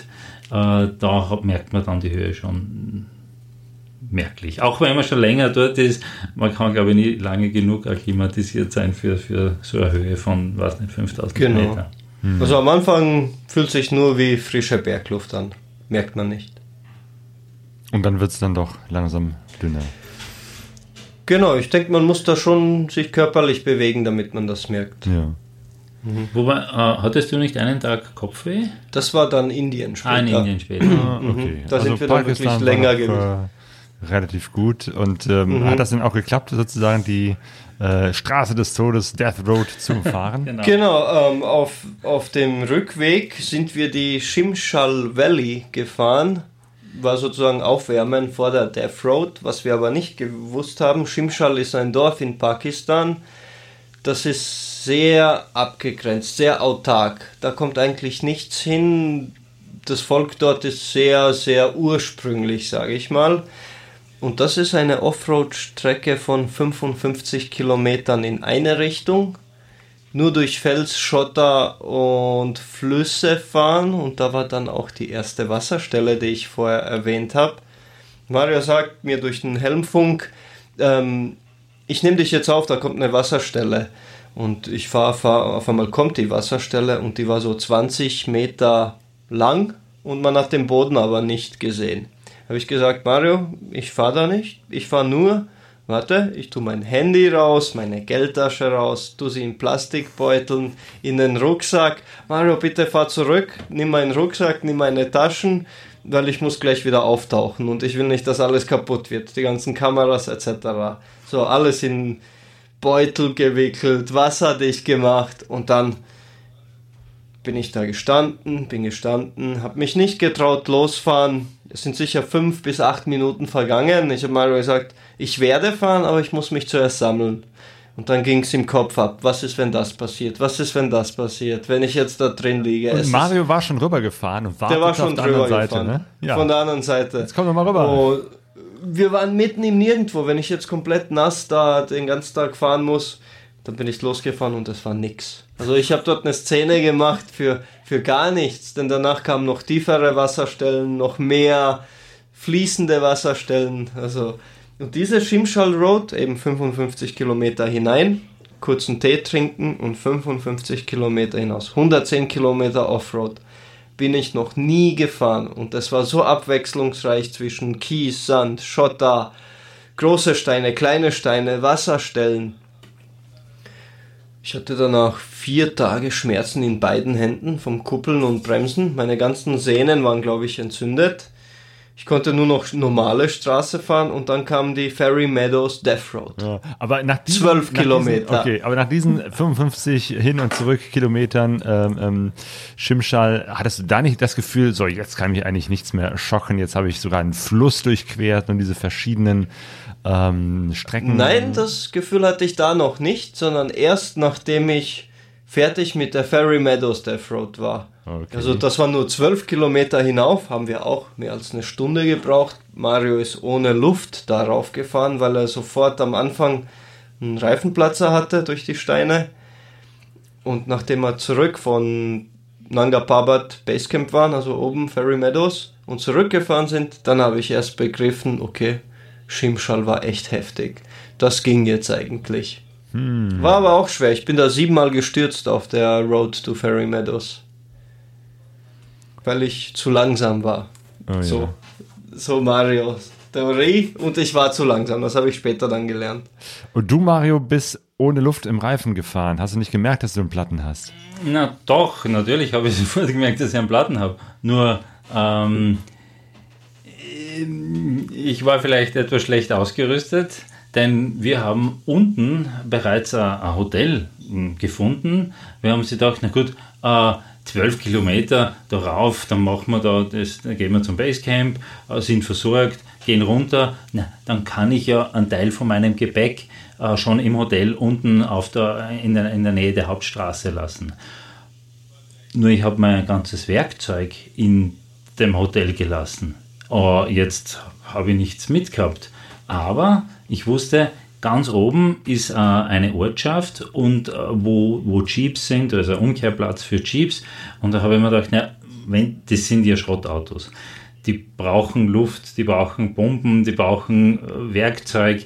Ich war ziemlich sicher, dass oben am, am, am Berg dann äh, aber ich irgendein Werkzeug bekomme und habe mir gedacht, ah, die paar Kilometer, was waren es dann, acht oder was bin ich dann? Am Anfang hat es sofort den oder Batschen, ja.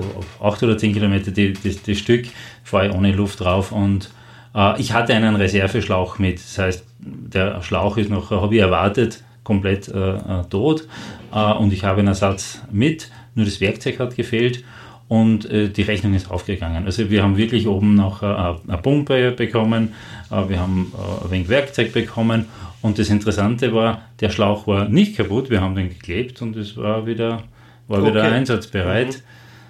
Wobei das Kleben, das Ja. funktioniert nicht so einfach. Denn das, wir- in Summe hatte ich auf dieser Tour 16 Reifenblätter. 16. 16. 16, wir hatten beide in Summe 16 und Mario hatte 16 davon. Matej, du bist ohne Platten. Anfängerglück. Boah, nicht schlecht. Nein, keinen einzigen bei mir. Boah. Gar nichts. Ah, es war äh, sehr nervenaufreibend. Neue Schläuche gekauft, neues Bigzeug gekauft. Äh, Zu kleine Schläuche, weil es in Pakistan die Dimension nicht gibt. Überaufgeblasen. Der hat dann natürlich nicht lang gehalten. Und dann immer wieder flicken, flicken, flicken. oft am Tag dreimal. Ah, das ist aufreibend, wenn du an die Grenze möchtest und hast noch eine eine gewisse Zeit, wo du das erreichen musst eigentlich, weil die dann zusperren und du hast dann Platten. Naja, aber das ist eine andere Geschichte. Und mit der Shimshal, wo wir in Shimshal waren, waren wir eigentlich nur 90 Kilometer entfernt von Indien, Himalaya. Man kann aber da nicht kreuzen, weil die Grenzen gesperrt sind. Man musste jetzt wieder ganz Pakistan Norden runterfahren, unten Punjab und dann zur Wagga Border, wo wir dann Indien. Ich denke, dieser Umweg, wir sind dann auf der anderen, auf der Indienseite genau wieder raufgefahren, genau zu dieser Grenze, diese 90 Kilometer Distanz. Und um dort, um diese 90 Kilometer zu überbrücken, um darüber zu kommen, ich glaube, da sind wir 3000 oder 4000 Kilometer gefahren. Genau, so ein großes U. Einfach nur, weil äh, Indien und Pakistan sagen, nein, wir. Genau, diese beiden uns Länder, die nicht. sind ja doch sehr spinnefeind miteinander und es Mhm. ist immer schon seit Ewigkeiten eine Schwierigkeit zwischen diesen beiden Ländern. Ähm, und es war eben halt äh, bekannt seit, äh, ja, im Prinzip, ne, anderthalb Jahren oder zwei Jahren, dass die Grenze, also auch diese Grenze, wo ihr hingefahren seid, zwischen Indien und Pakistan äh, zu ist. Und ihr seid volles Risiko eingegangen und habt gesagt, Mensch, zu Mount Everest müssen wir aber über diese Grenze. Wie habt ihr das äh, gemacht? Naja, wir hatten natürlich einen Plan B. Äh, wir hätten ansonsten auf der äh, anderen Seite Motorräder ausgeliehen. Wir, man kann schon äh, nach Indien fliegen, aber nicht von Pakistan aus. Man kann von Pakistan nach Saudi-Arabien oder, oder Dubai fliegen und von Dubai kann man auch nach Indien fliegen.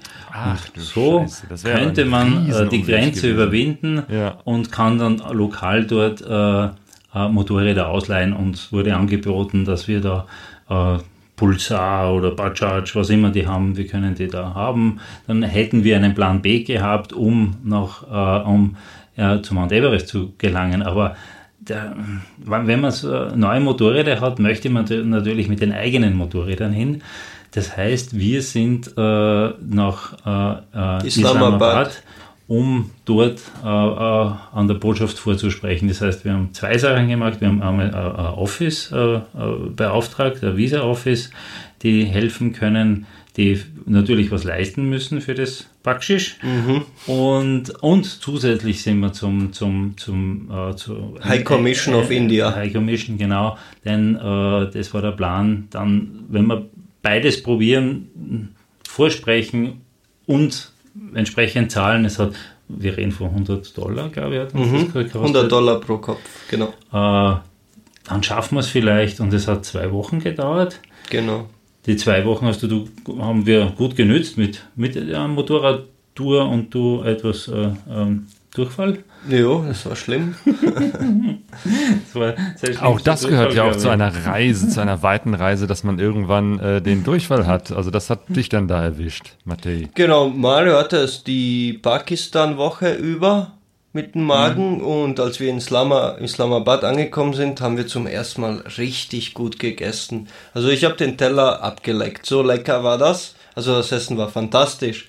Nur keine vier Stunden später war es um mich geschehen. Also ich hatte Schweißausbrüche, hatte Brechen, Durchfall. Das ist die ganze Nacht bis 6 Uhr früh so gegangen vom Abendessen. Und dann bin ich wie ein Zombie zur Apotheke und wir haben uns dort Antibiotika geholt und nach einer Pille war wieder alles gut. Das ist vielleicht Also die haben dort Killerzeug, nenne ich es mal. Also das funktioniert sofort. Ich habe auf früheren Reisen äh, schon probiert, äh, den Durchfall, in, egal ob in Indien, in Malaysia hatte ich das oder in, äh, da jetzt in Pakistan, mit äh, ähm, Medikamenten von zu Hause zu kurieren. Du kriegst ja die bekannten Medikamente mit, nur die helfen nicht. Die, das kannst du wochenlang nehmen. Ich habe es Wochen, äh, zwei Wochen probiert äh, mit unseren Medikamenten und dann gehst du dort zur Apotheke, kriegst ein lokales ein Lokal dort um 50 Cent an äh, Antibiotikum und am nächsten Tag kannst du wieder weiterfahren. Das ist ein Tipp, äh, den ich geben möchte. Äh, nehmt überhaupt nichts mit. Äh, du kriegst überall, in, den, in all diesen Ländern gibt es Apotheken und äh, man kauft einfach lokal, was man an Medikamente benötigt. Sehr gut. Ja, Indien. Die, die Grenze, wie, wie war das überhaupt? Äh, ihr ihr habt es dann doch geschafft, irgendwie über diese Grenze zu fahren, obwohl es ja lange Zeit immer hieß, die ist geschlossen? Genau, also die, die Visa Office hat gesagt, na, wir kriegen nichts, wir sind wieder hin, wir kriegen nichts, kriegen nichts, wir sind zur High Commission und haben auch vorgesprochen und dann haben wir halt doch irgendwie ein Visum bekommen und äh, haben uns auf die Grenze, also haben uns aufgemacht, die, Grenze äh, anzufahren und dort war natürlich niemand und in, in, die haben ein, ein Register, ein riesiges Buch, die arbeiten nicht mit Computer, die haben so ein richtig großes Register, wo alle Leute eingetragen werden, die diese Grenze überfahren. Und da sind 15 Beamte und in dem Register waren drinnen zwei Leute vor uns. Also wir sind Nummer drei und vier, glaube ich, gewesen, oder, oder so. So. Äh, ein ein äh, äh, Deutscher oder ein Deutscher ein mit einem. Mercedes und ein Spanier. Und das ist alles, was, und alles im Jahr 2022. Das heißt, die ganzen Leute haben die letzten zwei Jahre dort nichts gearbeitet und wir waren halt die Ersten. Und dann hast du das riesige Register und dann wird stundenlang eingetragen in Register und Register und Nummer und Passnummer und Alles Mögliche wollen die wissen. wie ist der Name vom Vater und der Mädchennamen der Mutter und also alles. Ich glaube, dort haben wir vier, fünf Stunden. Vier, vier, fünf Stunden waren es, ja. dort, aber man muss denken, es hat dort 40 Grad. Also das ist kein Spaß. Das war die Ausreise aus Pakistan. Dann kam man Indien. Indien lief relativ schnell. Das war eine halbe Stunde, 40 Minuten, Das war alles war, erledigt. es ist ein riesiges Tor, ein, ein 10 Meter, nein, ich weiß nicht, ob es 10 Meter sind 7 Meter, ein riesiges Eisentor und das haben sie für uns aufgemacht und haben Indien halt geöffnet. Der äh, pakistanische Beamte ist mit unseren Papieren mitgegangen und dann haben wir das, das Niemandsland zwischen den zwei Gates, zwischen dem pakistanischen und dem, dem indischen Gate, ist genau ein Motorradlänge. Da ist der reingefahren. Ich habe nicht rein können, weil der hat nur so breit aufgemacht, wie das Motorrad ist und das hat links und rechts gestreift. Dann ist er im Niemandsland gestanden, der Matej vor mir. Dann hat der Beamte den Pass und die Papiere dem Inder gegeben. Der Inder hat es angeschaut. Mhm, mhm, mhm. Okay. Mhm. Darfst du einreisen? Dann ist der Matej rein. Dann hat er meinen Pass angeschaut. Okay, dann. Und dann steht man mitten in der Arena, die man kennt von der Wagga-Border-Zeremonie, die jeden Tag um 17 Uhr stattfindet, wo man das zeremoniell schließt, das Tor, die Grenze. Ja, ja, dieses große Schauspiel, wo die Soldaten von Indien und von Pakistan da so einen, so einen Hahnenkampf Genau. aufführen und da äh, fast schon akrobatisch rauf und runter äh, mit Musik und, und Marsch und so ähm, ähm, ähm, stolzieren. Also, ja, ich kenne das nur von vielen Videos und, und genau an der Stelle seid ihr dann rübergefahren. mitten in Genau. dieser Arena ganz alleine. Also die Arena ist für 5000 Leute. Da ist, aber kein Mensch darf die Grenze überschreiten. Das ist nur Show. Das ist die Arena für 5000 Leute. Wir fahren mit den Motorrädern ganz langsam, mitten, ganz alleine, ohne Begleitung durch Ja. diese Arena, schauen. Dann sie fahren wir dahinter ist ein Zollgebäude, stellen dort die Motorräder ab, machen unsere Formalitäten, Canede Passage muss man ausfüllen und dann sind wir wieder zurückgegangen zu dieser Arena. Und dann haben wir uns ganz vorne in die erste Reihe gesetzt, damit wir diese, genau diese Zeremonie anschauen können. Und hinter uns, also wir sind, wir sind die Einzigen, die durch sind. Und dann ist es mit dieser großen Show, die ist, äh, empfehlenswert, ist auf YouTube einmal anzuschauen, diese Vaga-Zeremonie. Und dann ist, ist hinter uns halt äh, demonstrativ mit tausenden Schaulustigen und, und, und, und Militär diese, dieses Tor wieder geschlossen worden. Aber nicht, nicht langsam, sondern richtig. Das ist richtig.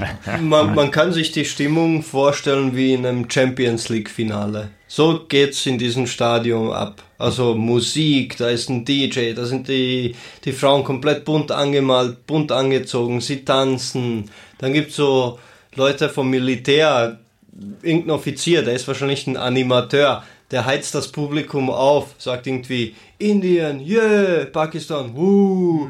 Und dann heizen die sich gegenseitig auf. Und auf der pakistanischen Seite kann man sich das Gleiche vorstellen, nur zehnmal kleiner.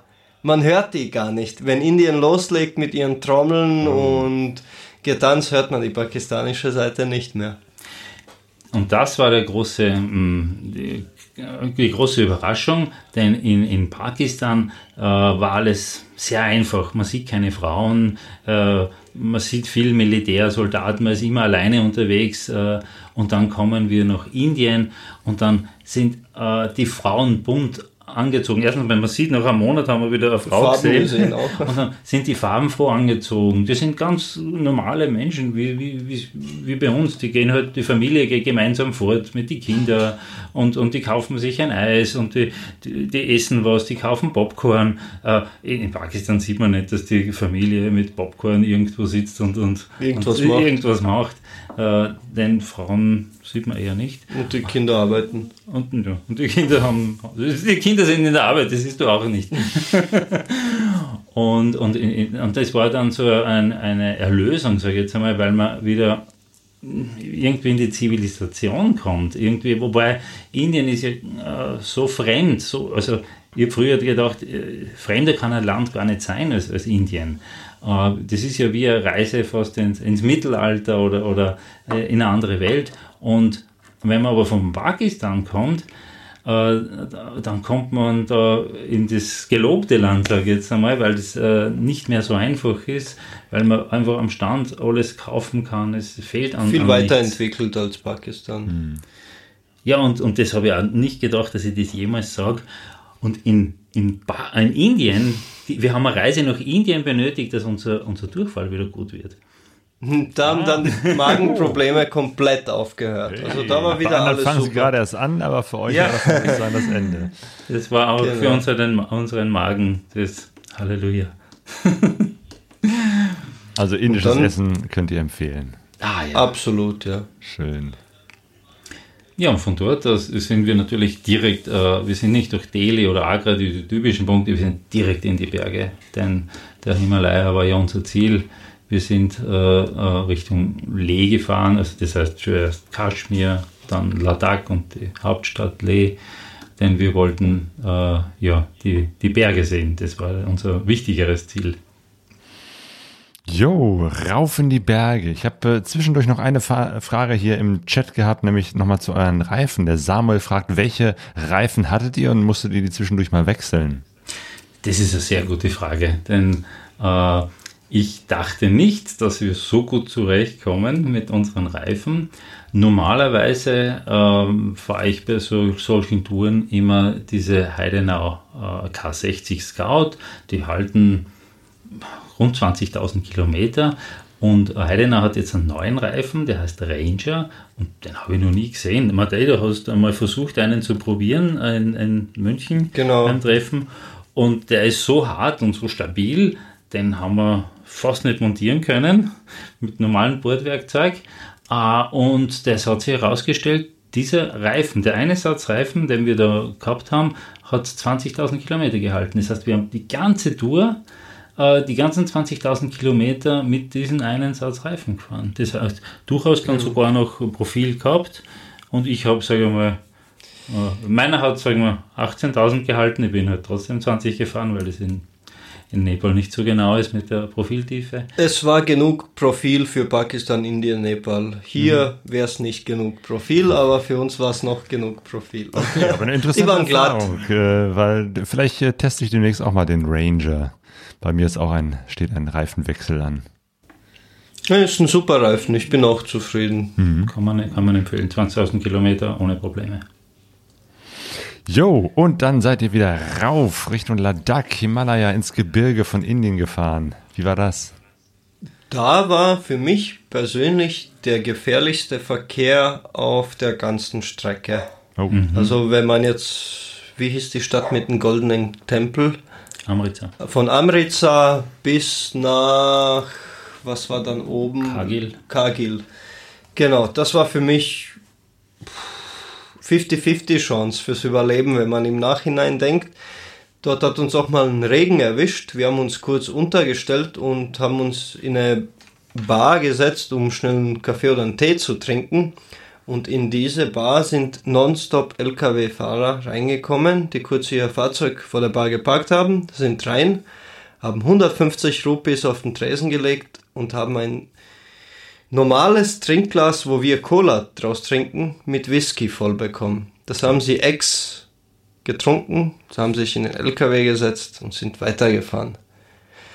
Und solchen LKW-Fahrer begegnest du nicht nur auf der Gegenfahrbahn, sondern auf deiner Fahrbahn, wie sie auf dich zufahren. Und das war schlimm. Also ich bin sicher 20, 30 LKWs an einem Tag ausgewichen. Weg von der Straße, in den Straßengraben. Hochgefährlich, wie die fahren. Und es gibt dort so sowas wie eine Nahrungskette. Wenn man zu Fuß ist, ist man schwach. Motorrad ist schwach, Auto ein bisschen stärker.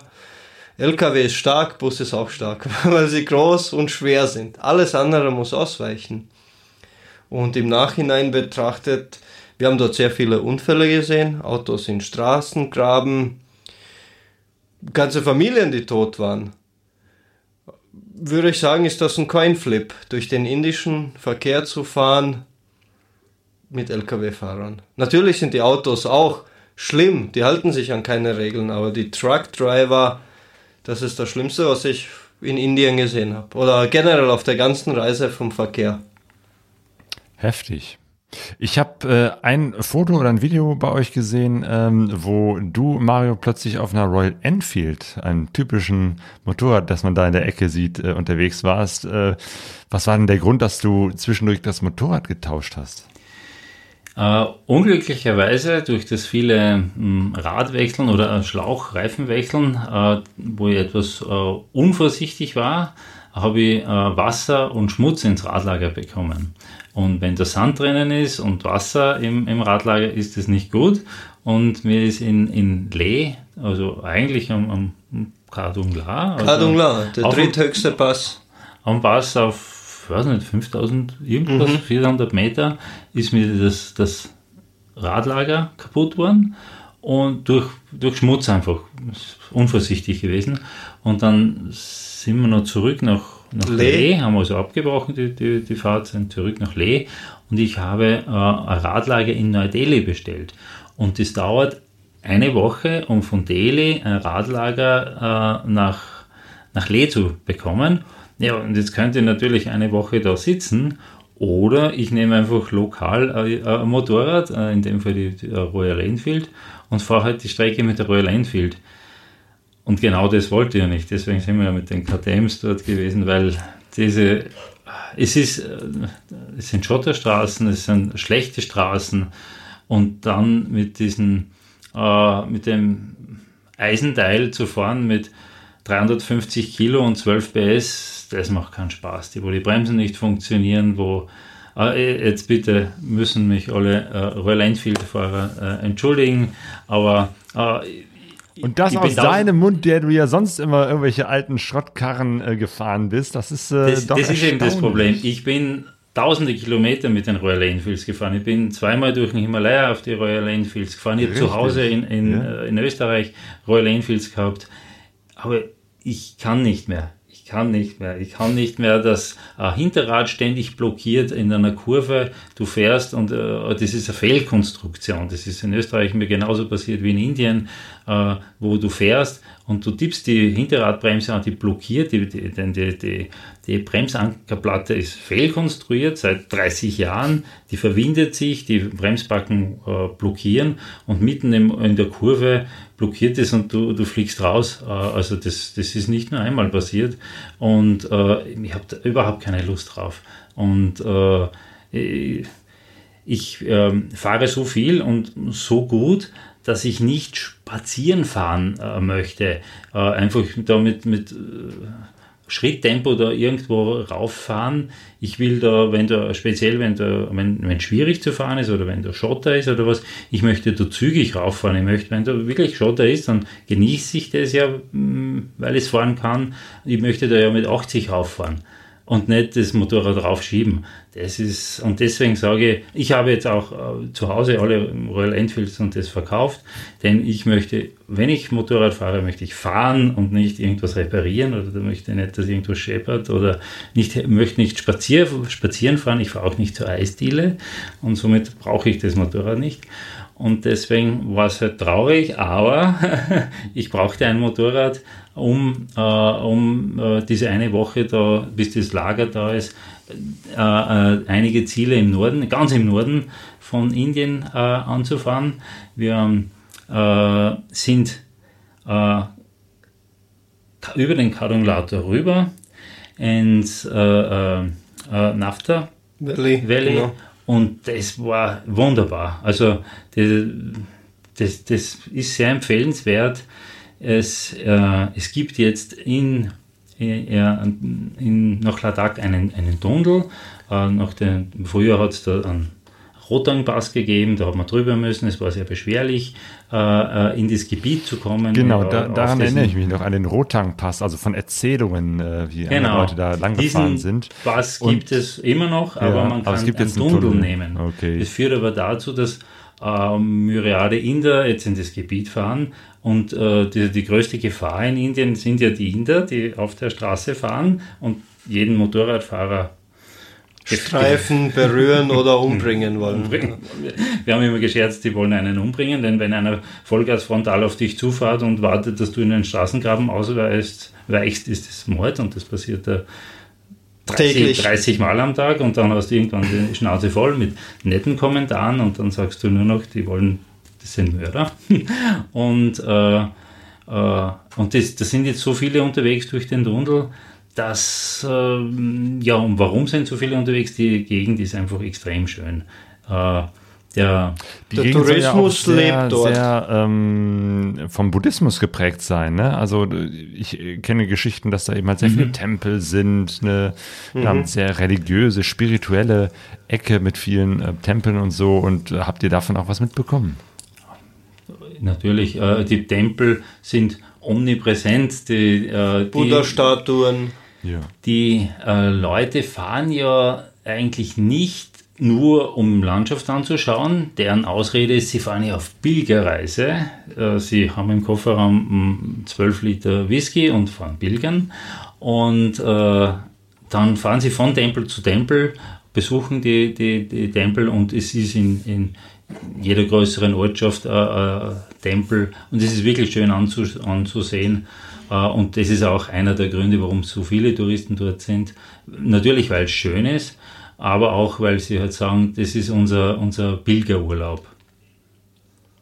Was mich fasziniert hat, war die schiere Anzahl an Motorradfahrern. Was da an Tourismus da oben ist. Mario hat mir erzählt, vor fünf, sechs Jahren, wo ich hier noch war, war das alles nicht.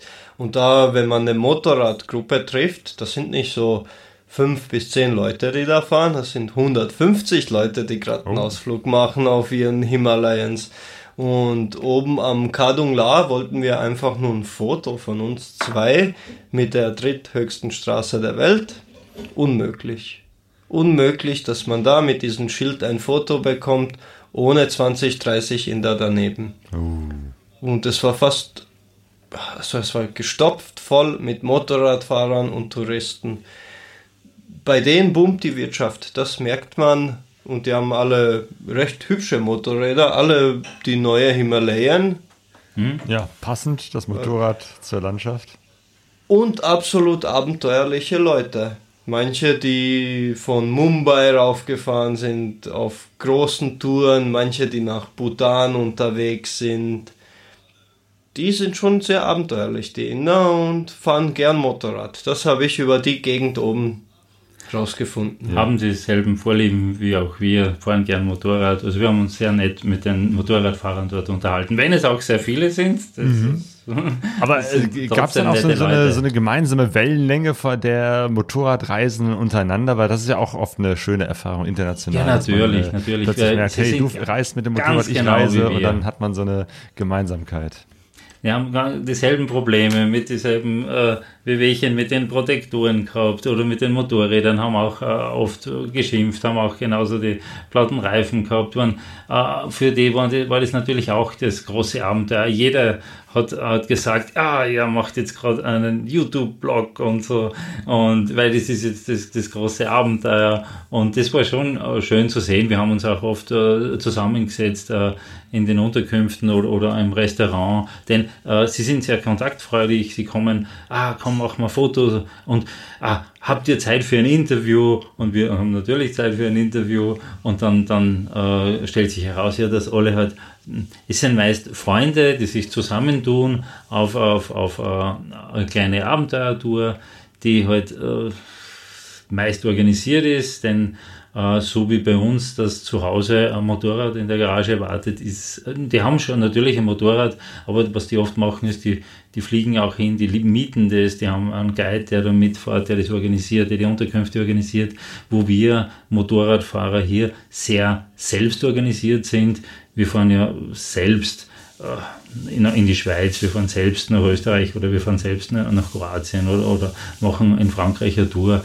Äh, äh, nur wenige schließen sich einer hundertköpfigen Gruppe an, um, um durch Frankreich zu fahren. In Indien ist es schon so. Also die fliegen nach, nach Manali oder, oder Srinagar oder, oder, oder äh, Chandika Leh und nehmen dort ein Motorrad, kommen zu so einer Organisation und fahren dann in riesigen Gruppen äh, durch Ladakh.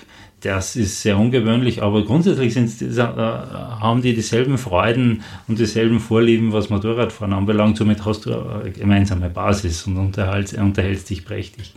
Ihr wolltet zum äh, Mount Everest fahren und dazu fehlte noch das letzte Land auf eurer äh, Tour, nämlich Nepal. Es war äh, von Indien nach Nepal zu fahren, ist so wie, wie aufatmen.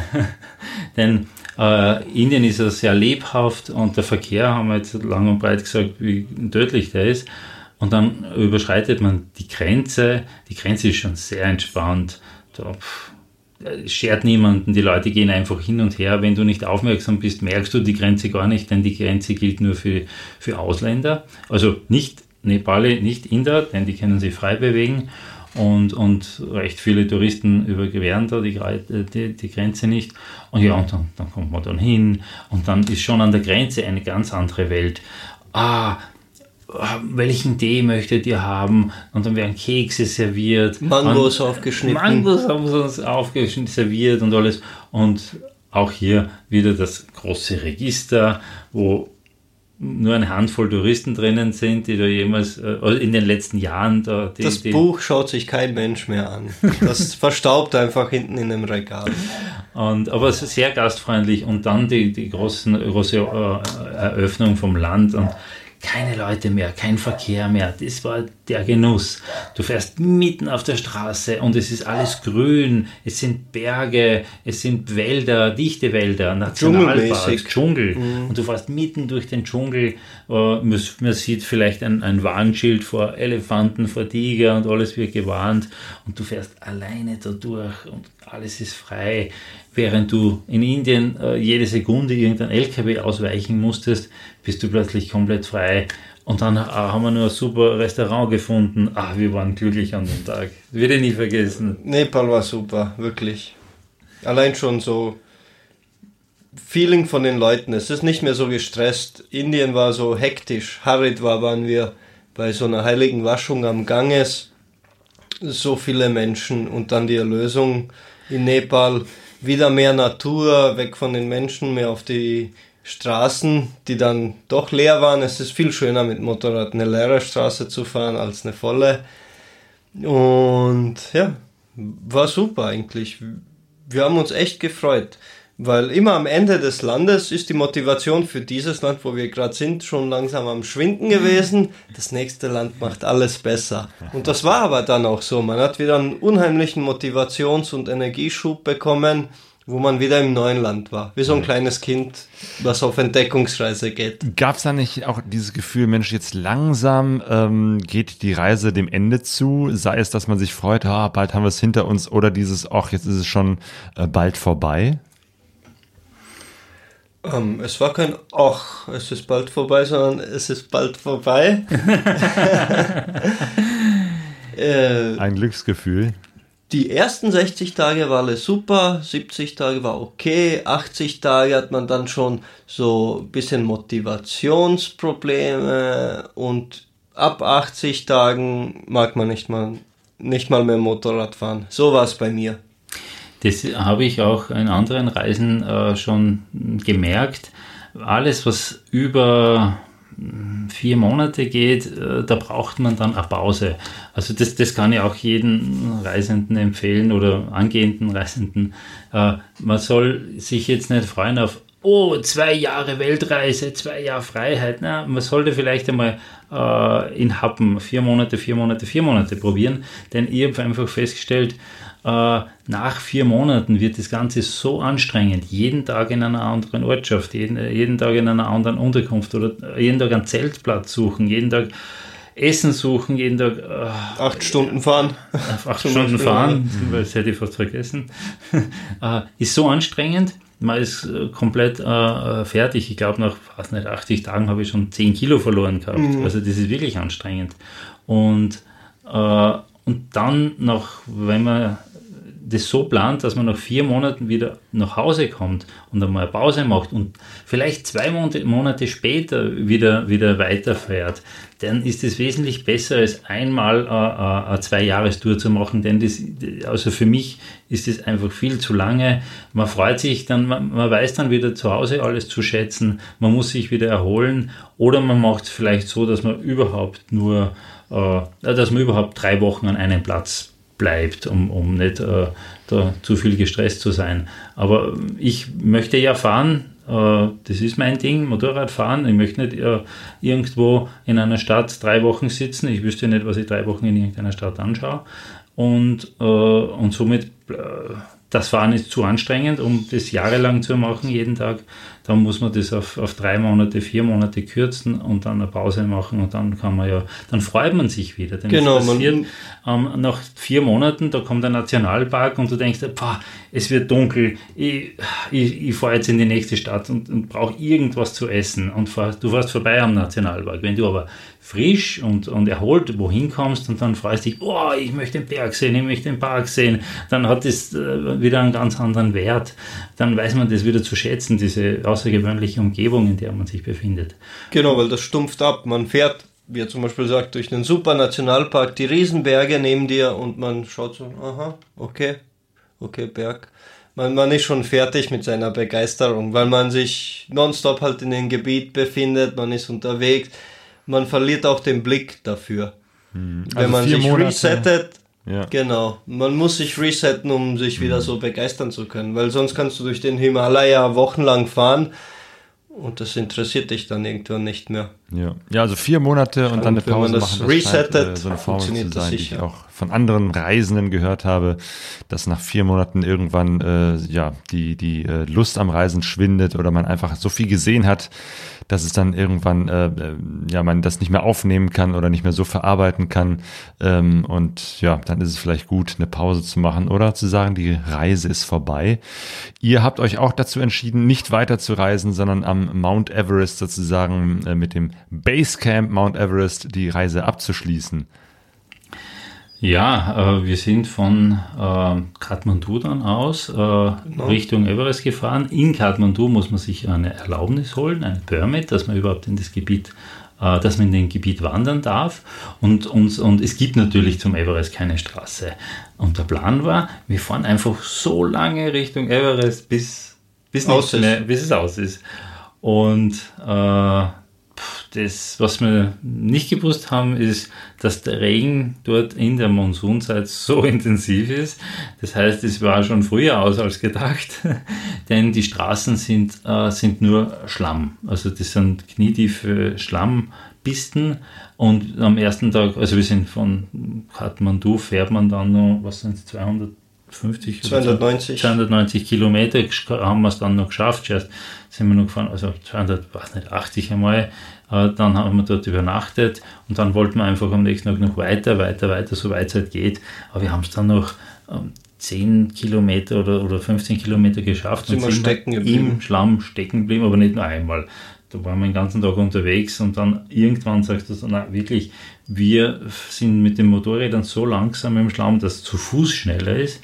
Wir haben dann bei einem Haus, äh, bei einer so äh, äh, äh, Herberge haben gefragt, ob wir die Motorräder stehen lassen können. Wir haben die Motorräder einfach stehen lassen und sind dann äh, zu Fuß weitergegangen. Das war der Ort Taxindu. Oh. Habe ich mir gemerkt, weil man muss erstmal dorthin kommen. Ja. da war dann Schluss. Aber ihr seid zu Fuß weitergegangen. Habt ihr dann noch irgendwie das Gepäck äh, umgeschnallt und seid dann weiter gelaufen zu Äh, Fuß? das hatten wir schon im Hotel in Kathmandu gelassen. Wir hatten wirklich nur einen Wanderrucksack am Rücken. ah, okay. Das Und- heißt Schlafsack, Regengewand, fertig, mehr haben wir nicht gehabt. Genau, genau. Und Taxindu waren circa 60 Kilometer Luftlinie von Mount Everest und von dort sind wir gestartet. Was, äh, wie ich schon gesagt habe, Vorbereitung ist ja der Tod des Abenteuers und zum Glück haben wir uns nicht vorbereitet und somit war es sehr abenteuerlich, denn wir hatten komplett unterschätzt, äh, wie weit 60 Kilometer sein können. Äh, es, es sind die Berge dort so steil, äh, es geht ständig 2000 Meter rauf, 1000 Meter runter, 2000 Meter rauf, 1000 Meter runter.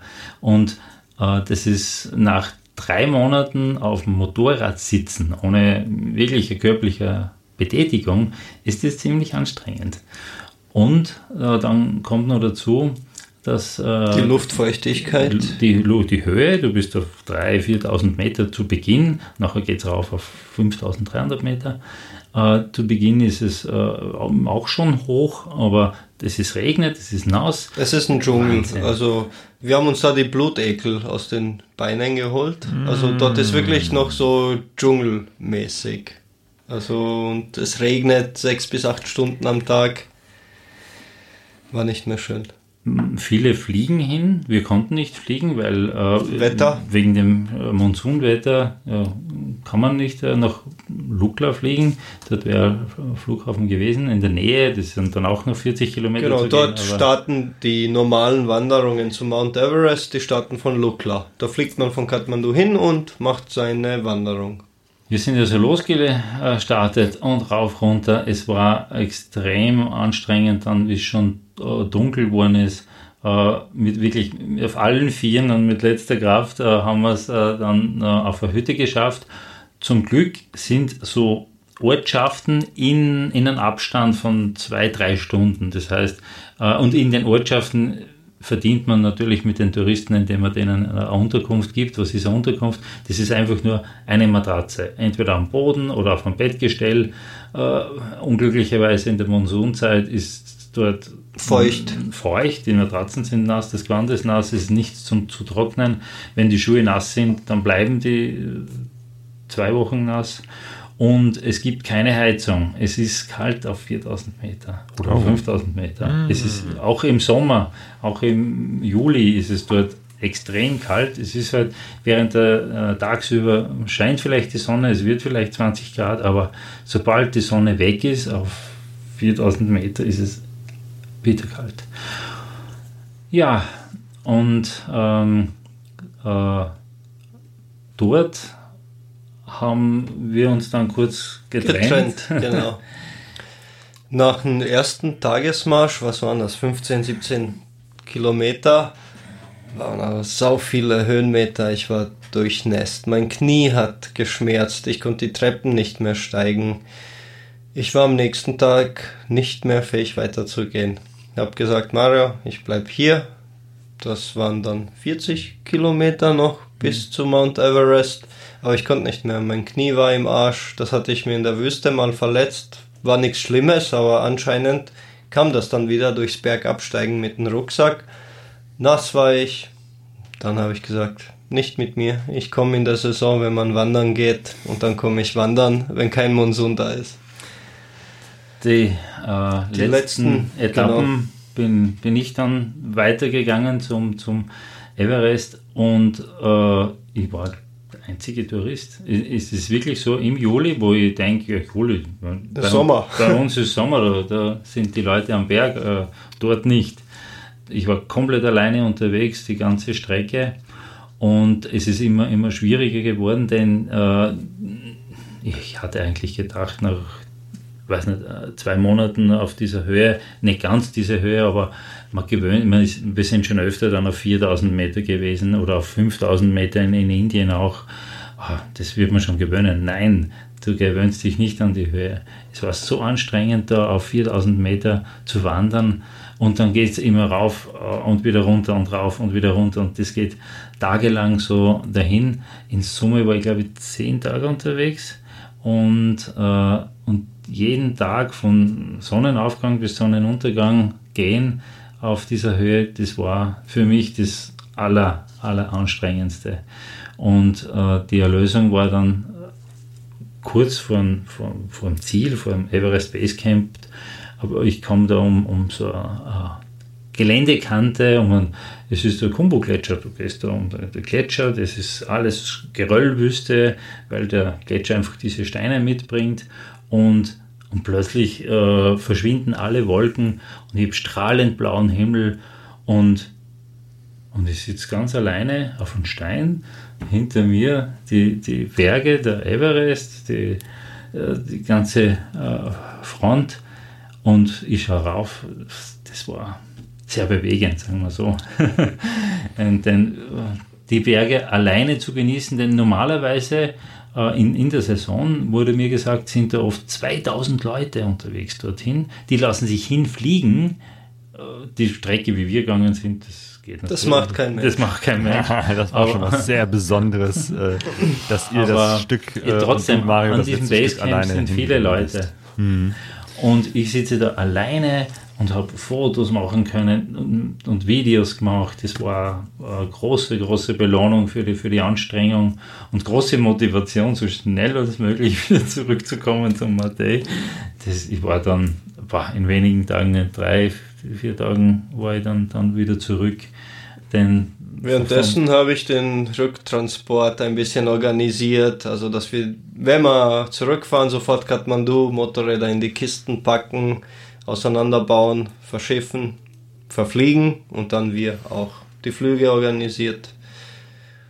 Und sonst habe ich mit einer nepalesischen Familie die Zeit verbracht in einem kleinen Bergdorf. Dort habe ich gelernt, wie sie ihren eigenen Alkohol machen, wie, wie sie die Kartoffeln anpflanzen. Also ich hatte dort ein sehr, sehr, sage ich mal, ursprüngliches Leben. Oh, während, ich, ja. während der Mario gewandert ist, war ich dort.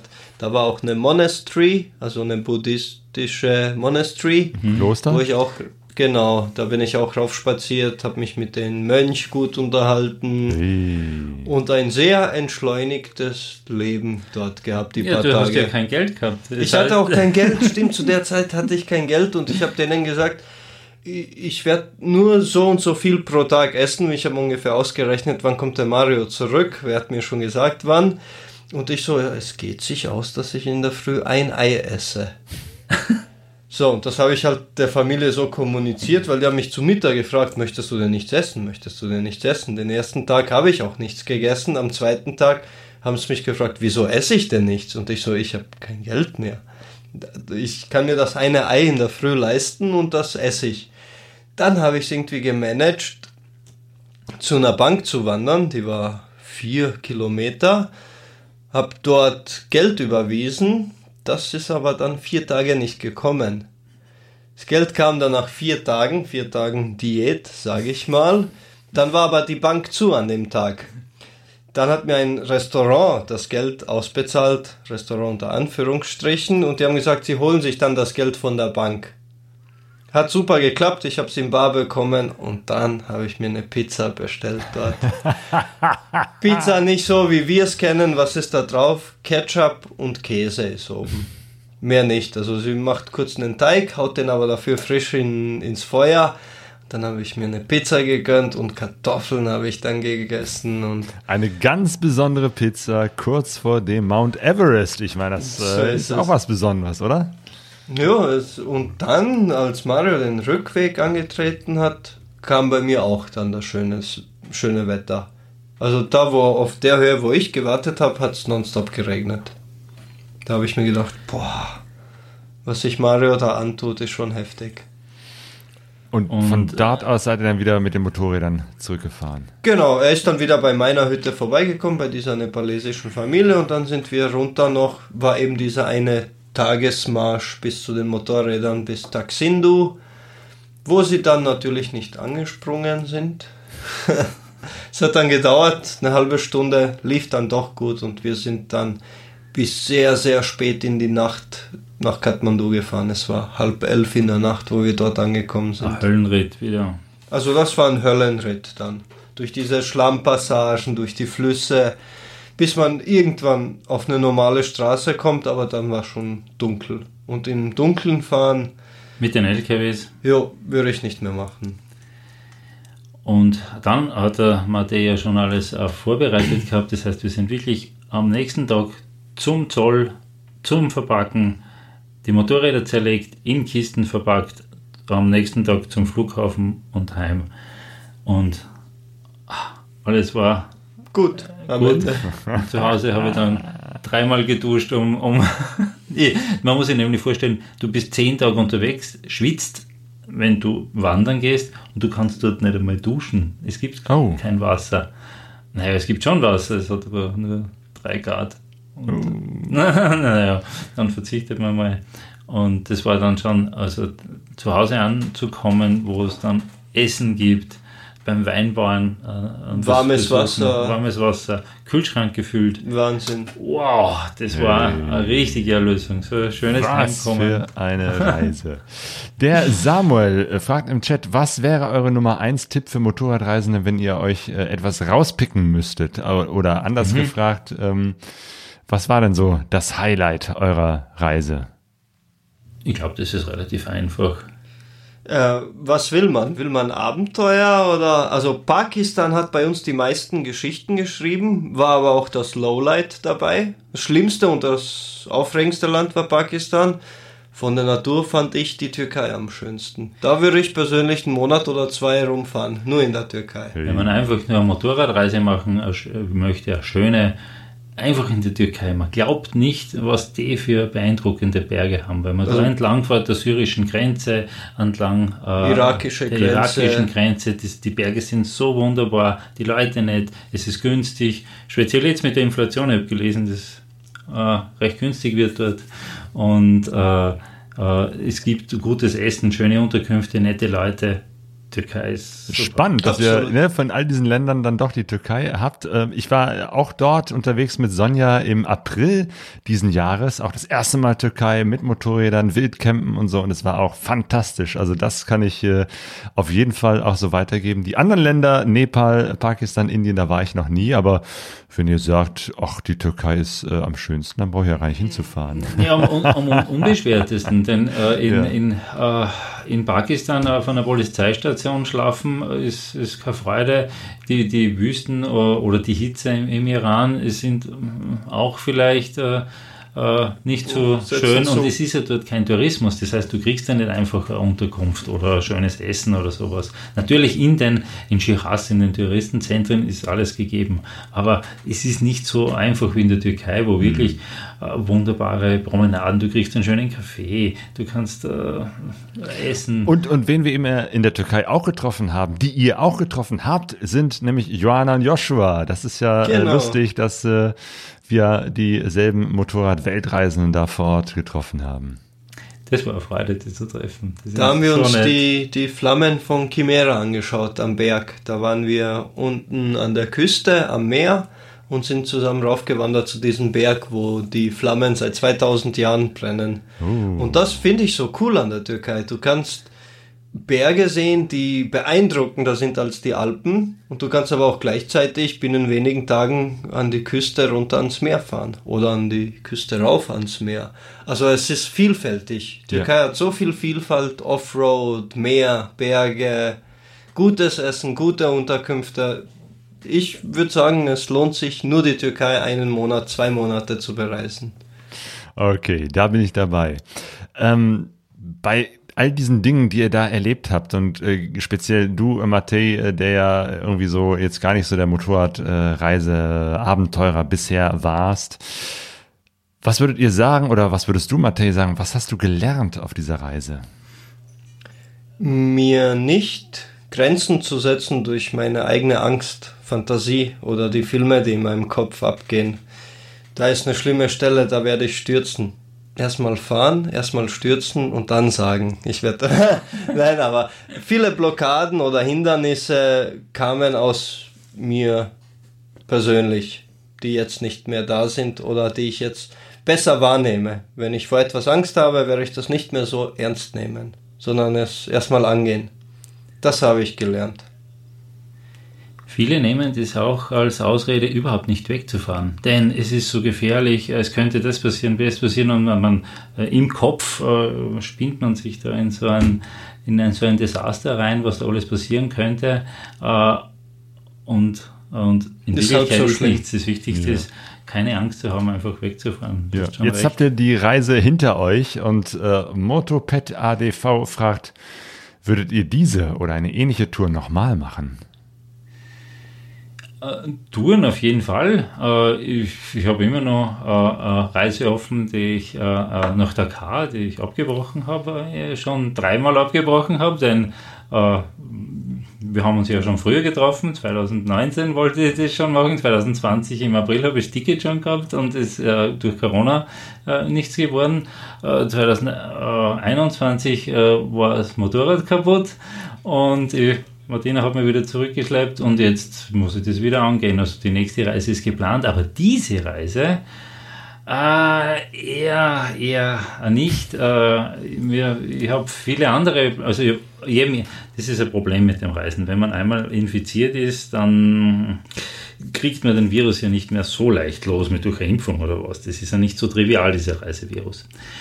Und äh, je mehr man reist, desto mehr entdeckt man, was man noch nicht gesehen hat. Ich muss jetzt unbedingt nach äh, in den Pamir fahren. Tadschikistan, Kirgistan ist noch offen, eben Dakar ist noch offen. Und äh, andere Freunde fragen, ja, hm, jetzt wäre gerade äh, günstiger, äh, ein Motorrad in Amerika zu haben, möchtest nicht mitkommen und so. Also es gibt äh, sehr viele äh, offene Reisen. Und bei mir, diese Reise, so wie jetzt, nein, aber Reisen, ja. Und zwar würde ich mir da Länder aussuchen, wo ich auch nicht nur Abenteuer, sondern auch einfach mal entspannen kann. Wo ich wirklich sagen kann, okay, hier kann man eine Woche bleiben und mal nicht Motorrad fahren. Das da so abenteuerlich werde ich wahrscheinlich in diesen Ländern nicht mehr finden. Wenn ich zum Beispiel sage, okay, ich fahre Kroatien, Montenegro oder Albanien ans Meer, werde ich dieses Abenteuer sicher nicht finden. Aber ich kann es mir gemütlicher machen. Also so eine Reise ist wirklich anstrengend.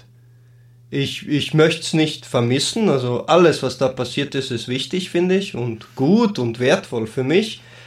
Aber dass ich sage, okay, ich würde jetzt gern nochmal sowas machen, nein. Den Norden Pakistans würde ich schon gern bereisen, aber ich würde nicht dafür ganz Pakistan durchfahren. Ich würde Nordpakistan landen mit dem Flieger, Motorrad ausborgen und mir die Berge anschauen und wieder zurück. Aber so nicht mehr. Ja, äh, Reisen ist kein Urlaub. Ist kein Urlaub. Lieber Mario, lieber Matej, eure Reise war wirklich ja, einmalig, weil ihr sagt, nochmal macht ihr das nicht. Und sie war total verrückt. Und damit glaube ich wirklich, war sie auch so wie ihr. Einmalig und total verrückt. Dafür, dass ihr diese ganzen wilden Geschichten mit uns geteilt habt, sage ich euch ganz herzlichen Dank. Dankeschön auch. Ja, bitte, es war schön, dir Geschichten zu erzählen. Und der Zuhörerschaft und denen, die hier im Live-Chat zugeschaut haben, sage ich auch ganz herzlichen Dank für die Aufmerksamkeit. Ähm, ich werde auf jeden Fall die Links zu euch, zu vor allem äh, eurem äh, Instagram-Kanal, wo die ganz, ganz viele Videos und ein paar Fotos auch zu sehen sind, eurer Reise verlinken. Ähm, dann könnt ihr das alles sehen auf pegasoreise.de. Ich weiß nicht, wird es da nochmal irgendwie eine Nachbearbeitung geben, einen Vortrag, ein Buch oder habt ihr da irgendwas geplant? Wir haben schon geplant, das Ganze aufzuarbeiten. Äh, nur wir haben jetzt gerade, äh, wir, wir, sind in der Erholungsphase. Wir, wir haben, äh, glaube ich, 10.000 Dateien mhm. und draußen hat es 30 Grad. Ich, ich, schaffe es im Moment nicht, diese 10.000 Dateien zu, zu sortieren. Äh, ja, wir möchten äh, äh, Vorträge machen. Wir haben schon viele Anfragen und äh, definitiv gibt es eine, eine, Nachbearbeitung, sobald der, der Herbst das ermöglicht. der Sommer wird es nicht ermöglichen. Und dann kommen noch viele spannende Bilder und Videos und Geschichten dazu. Sehr also, cool.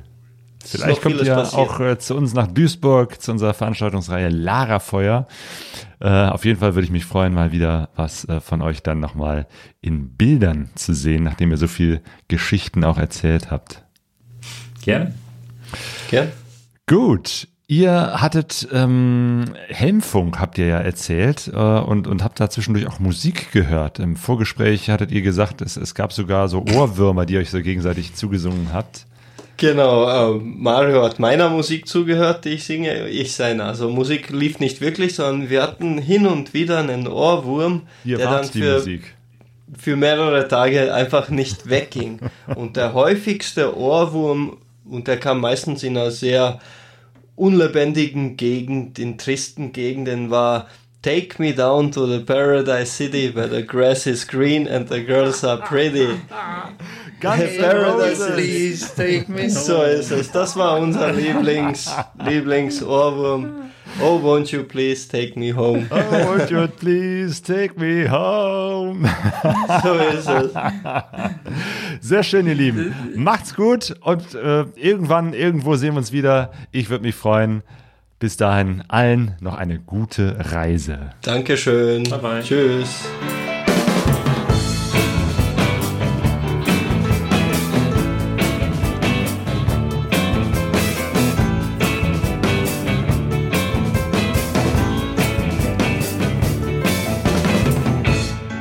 pegasoreise.de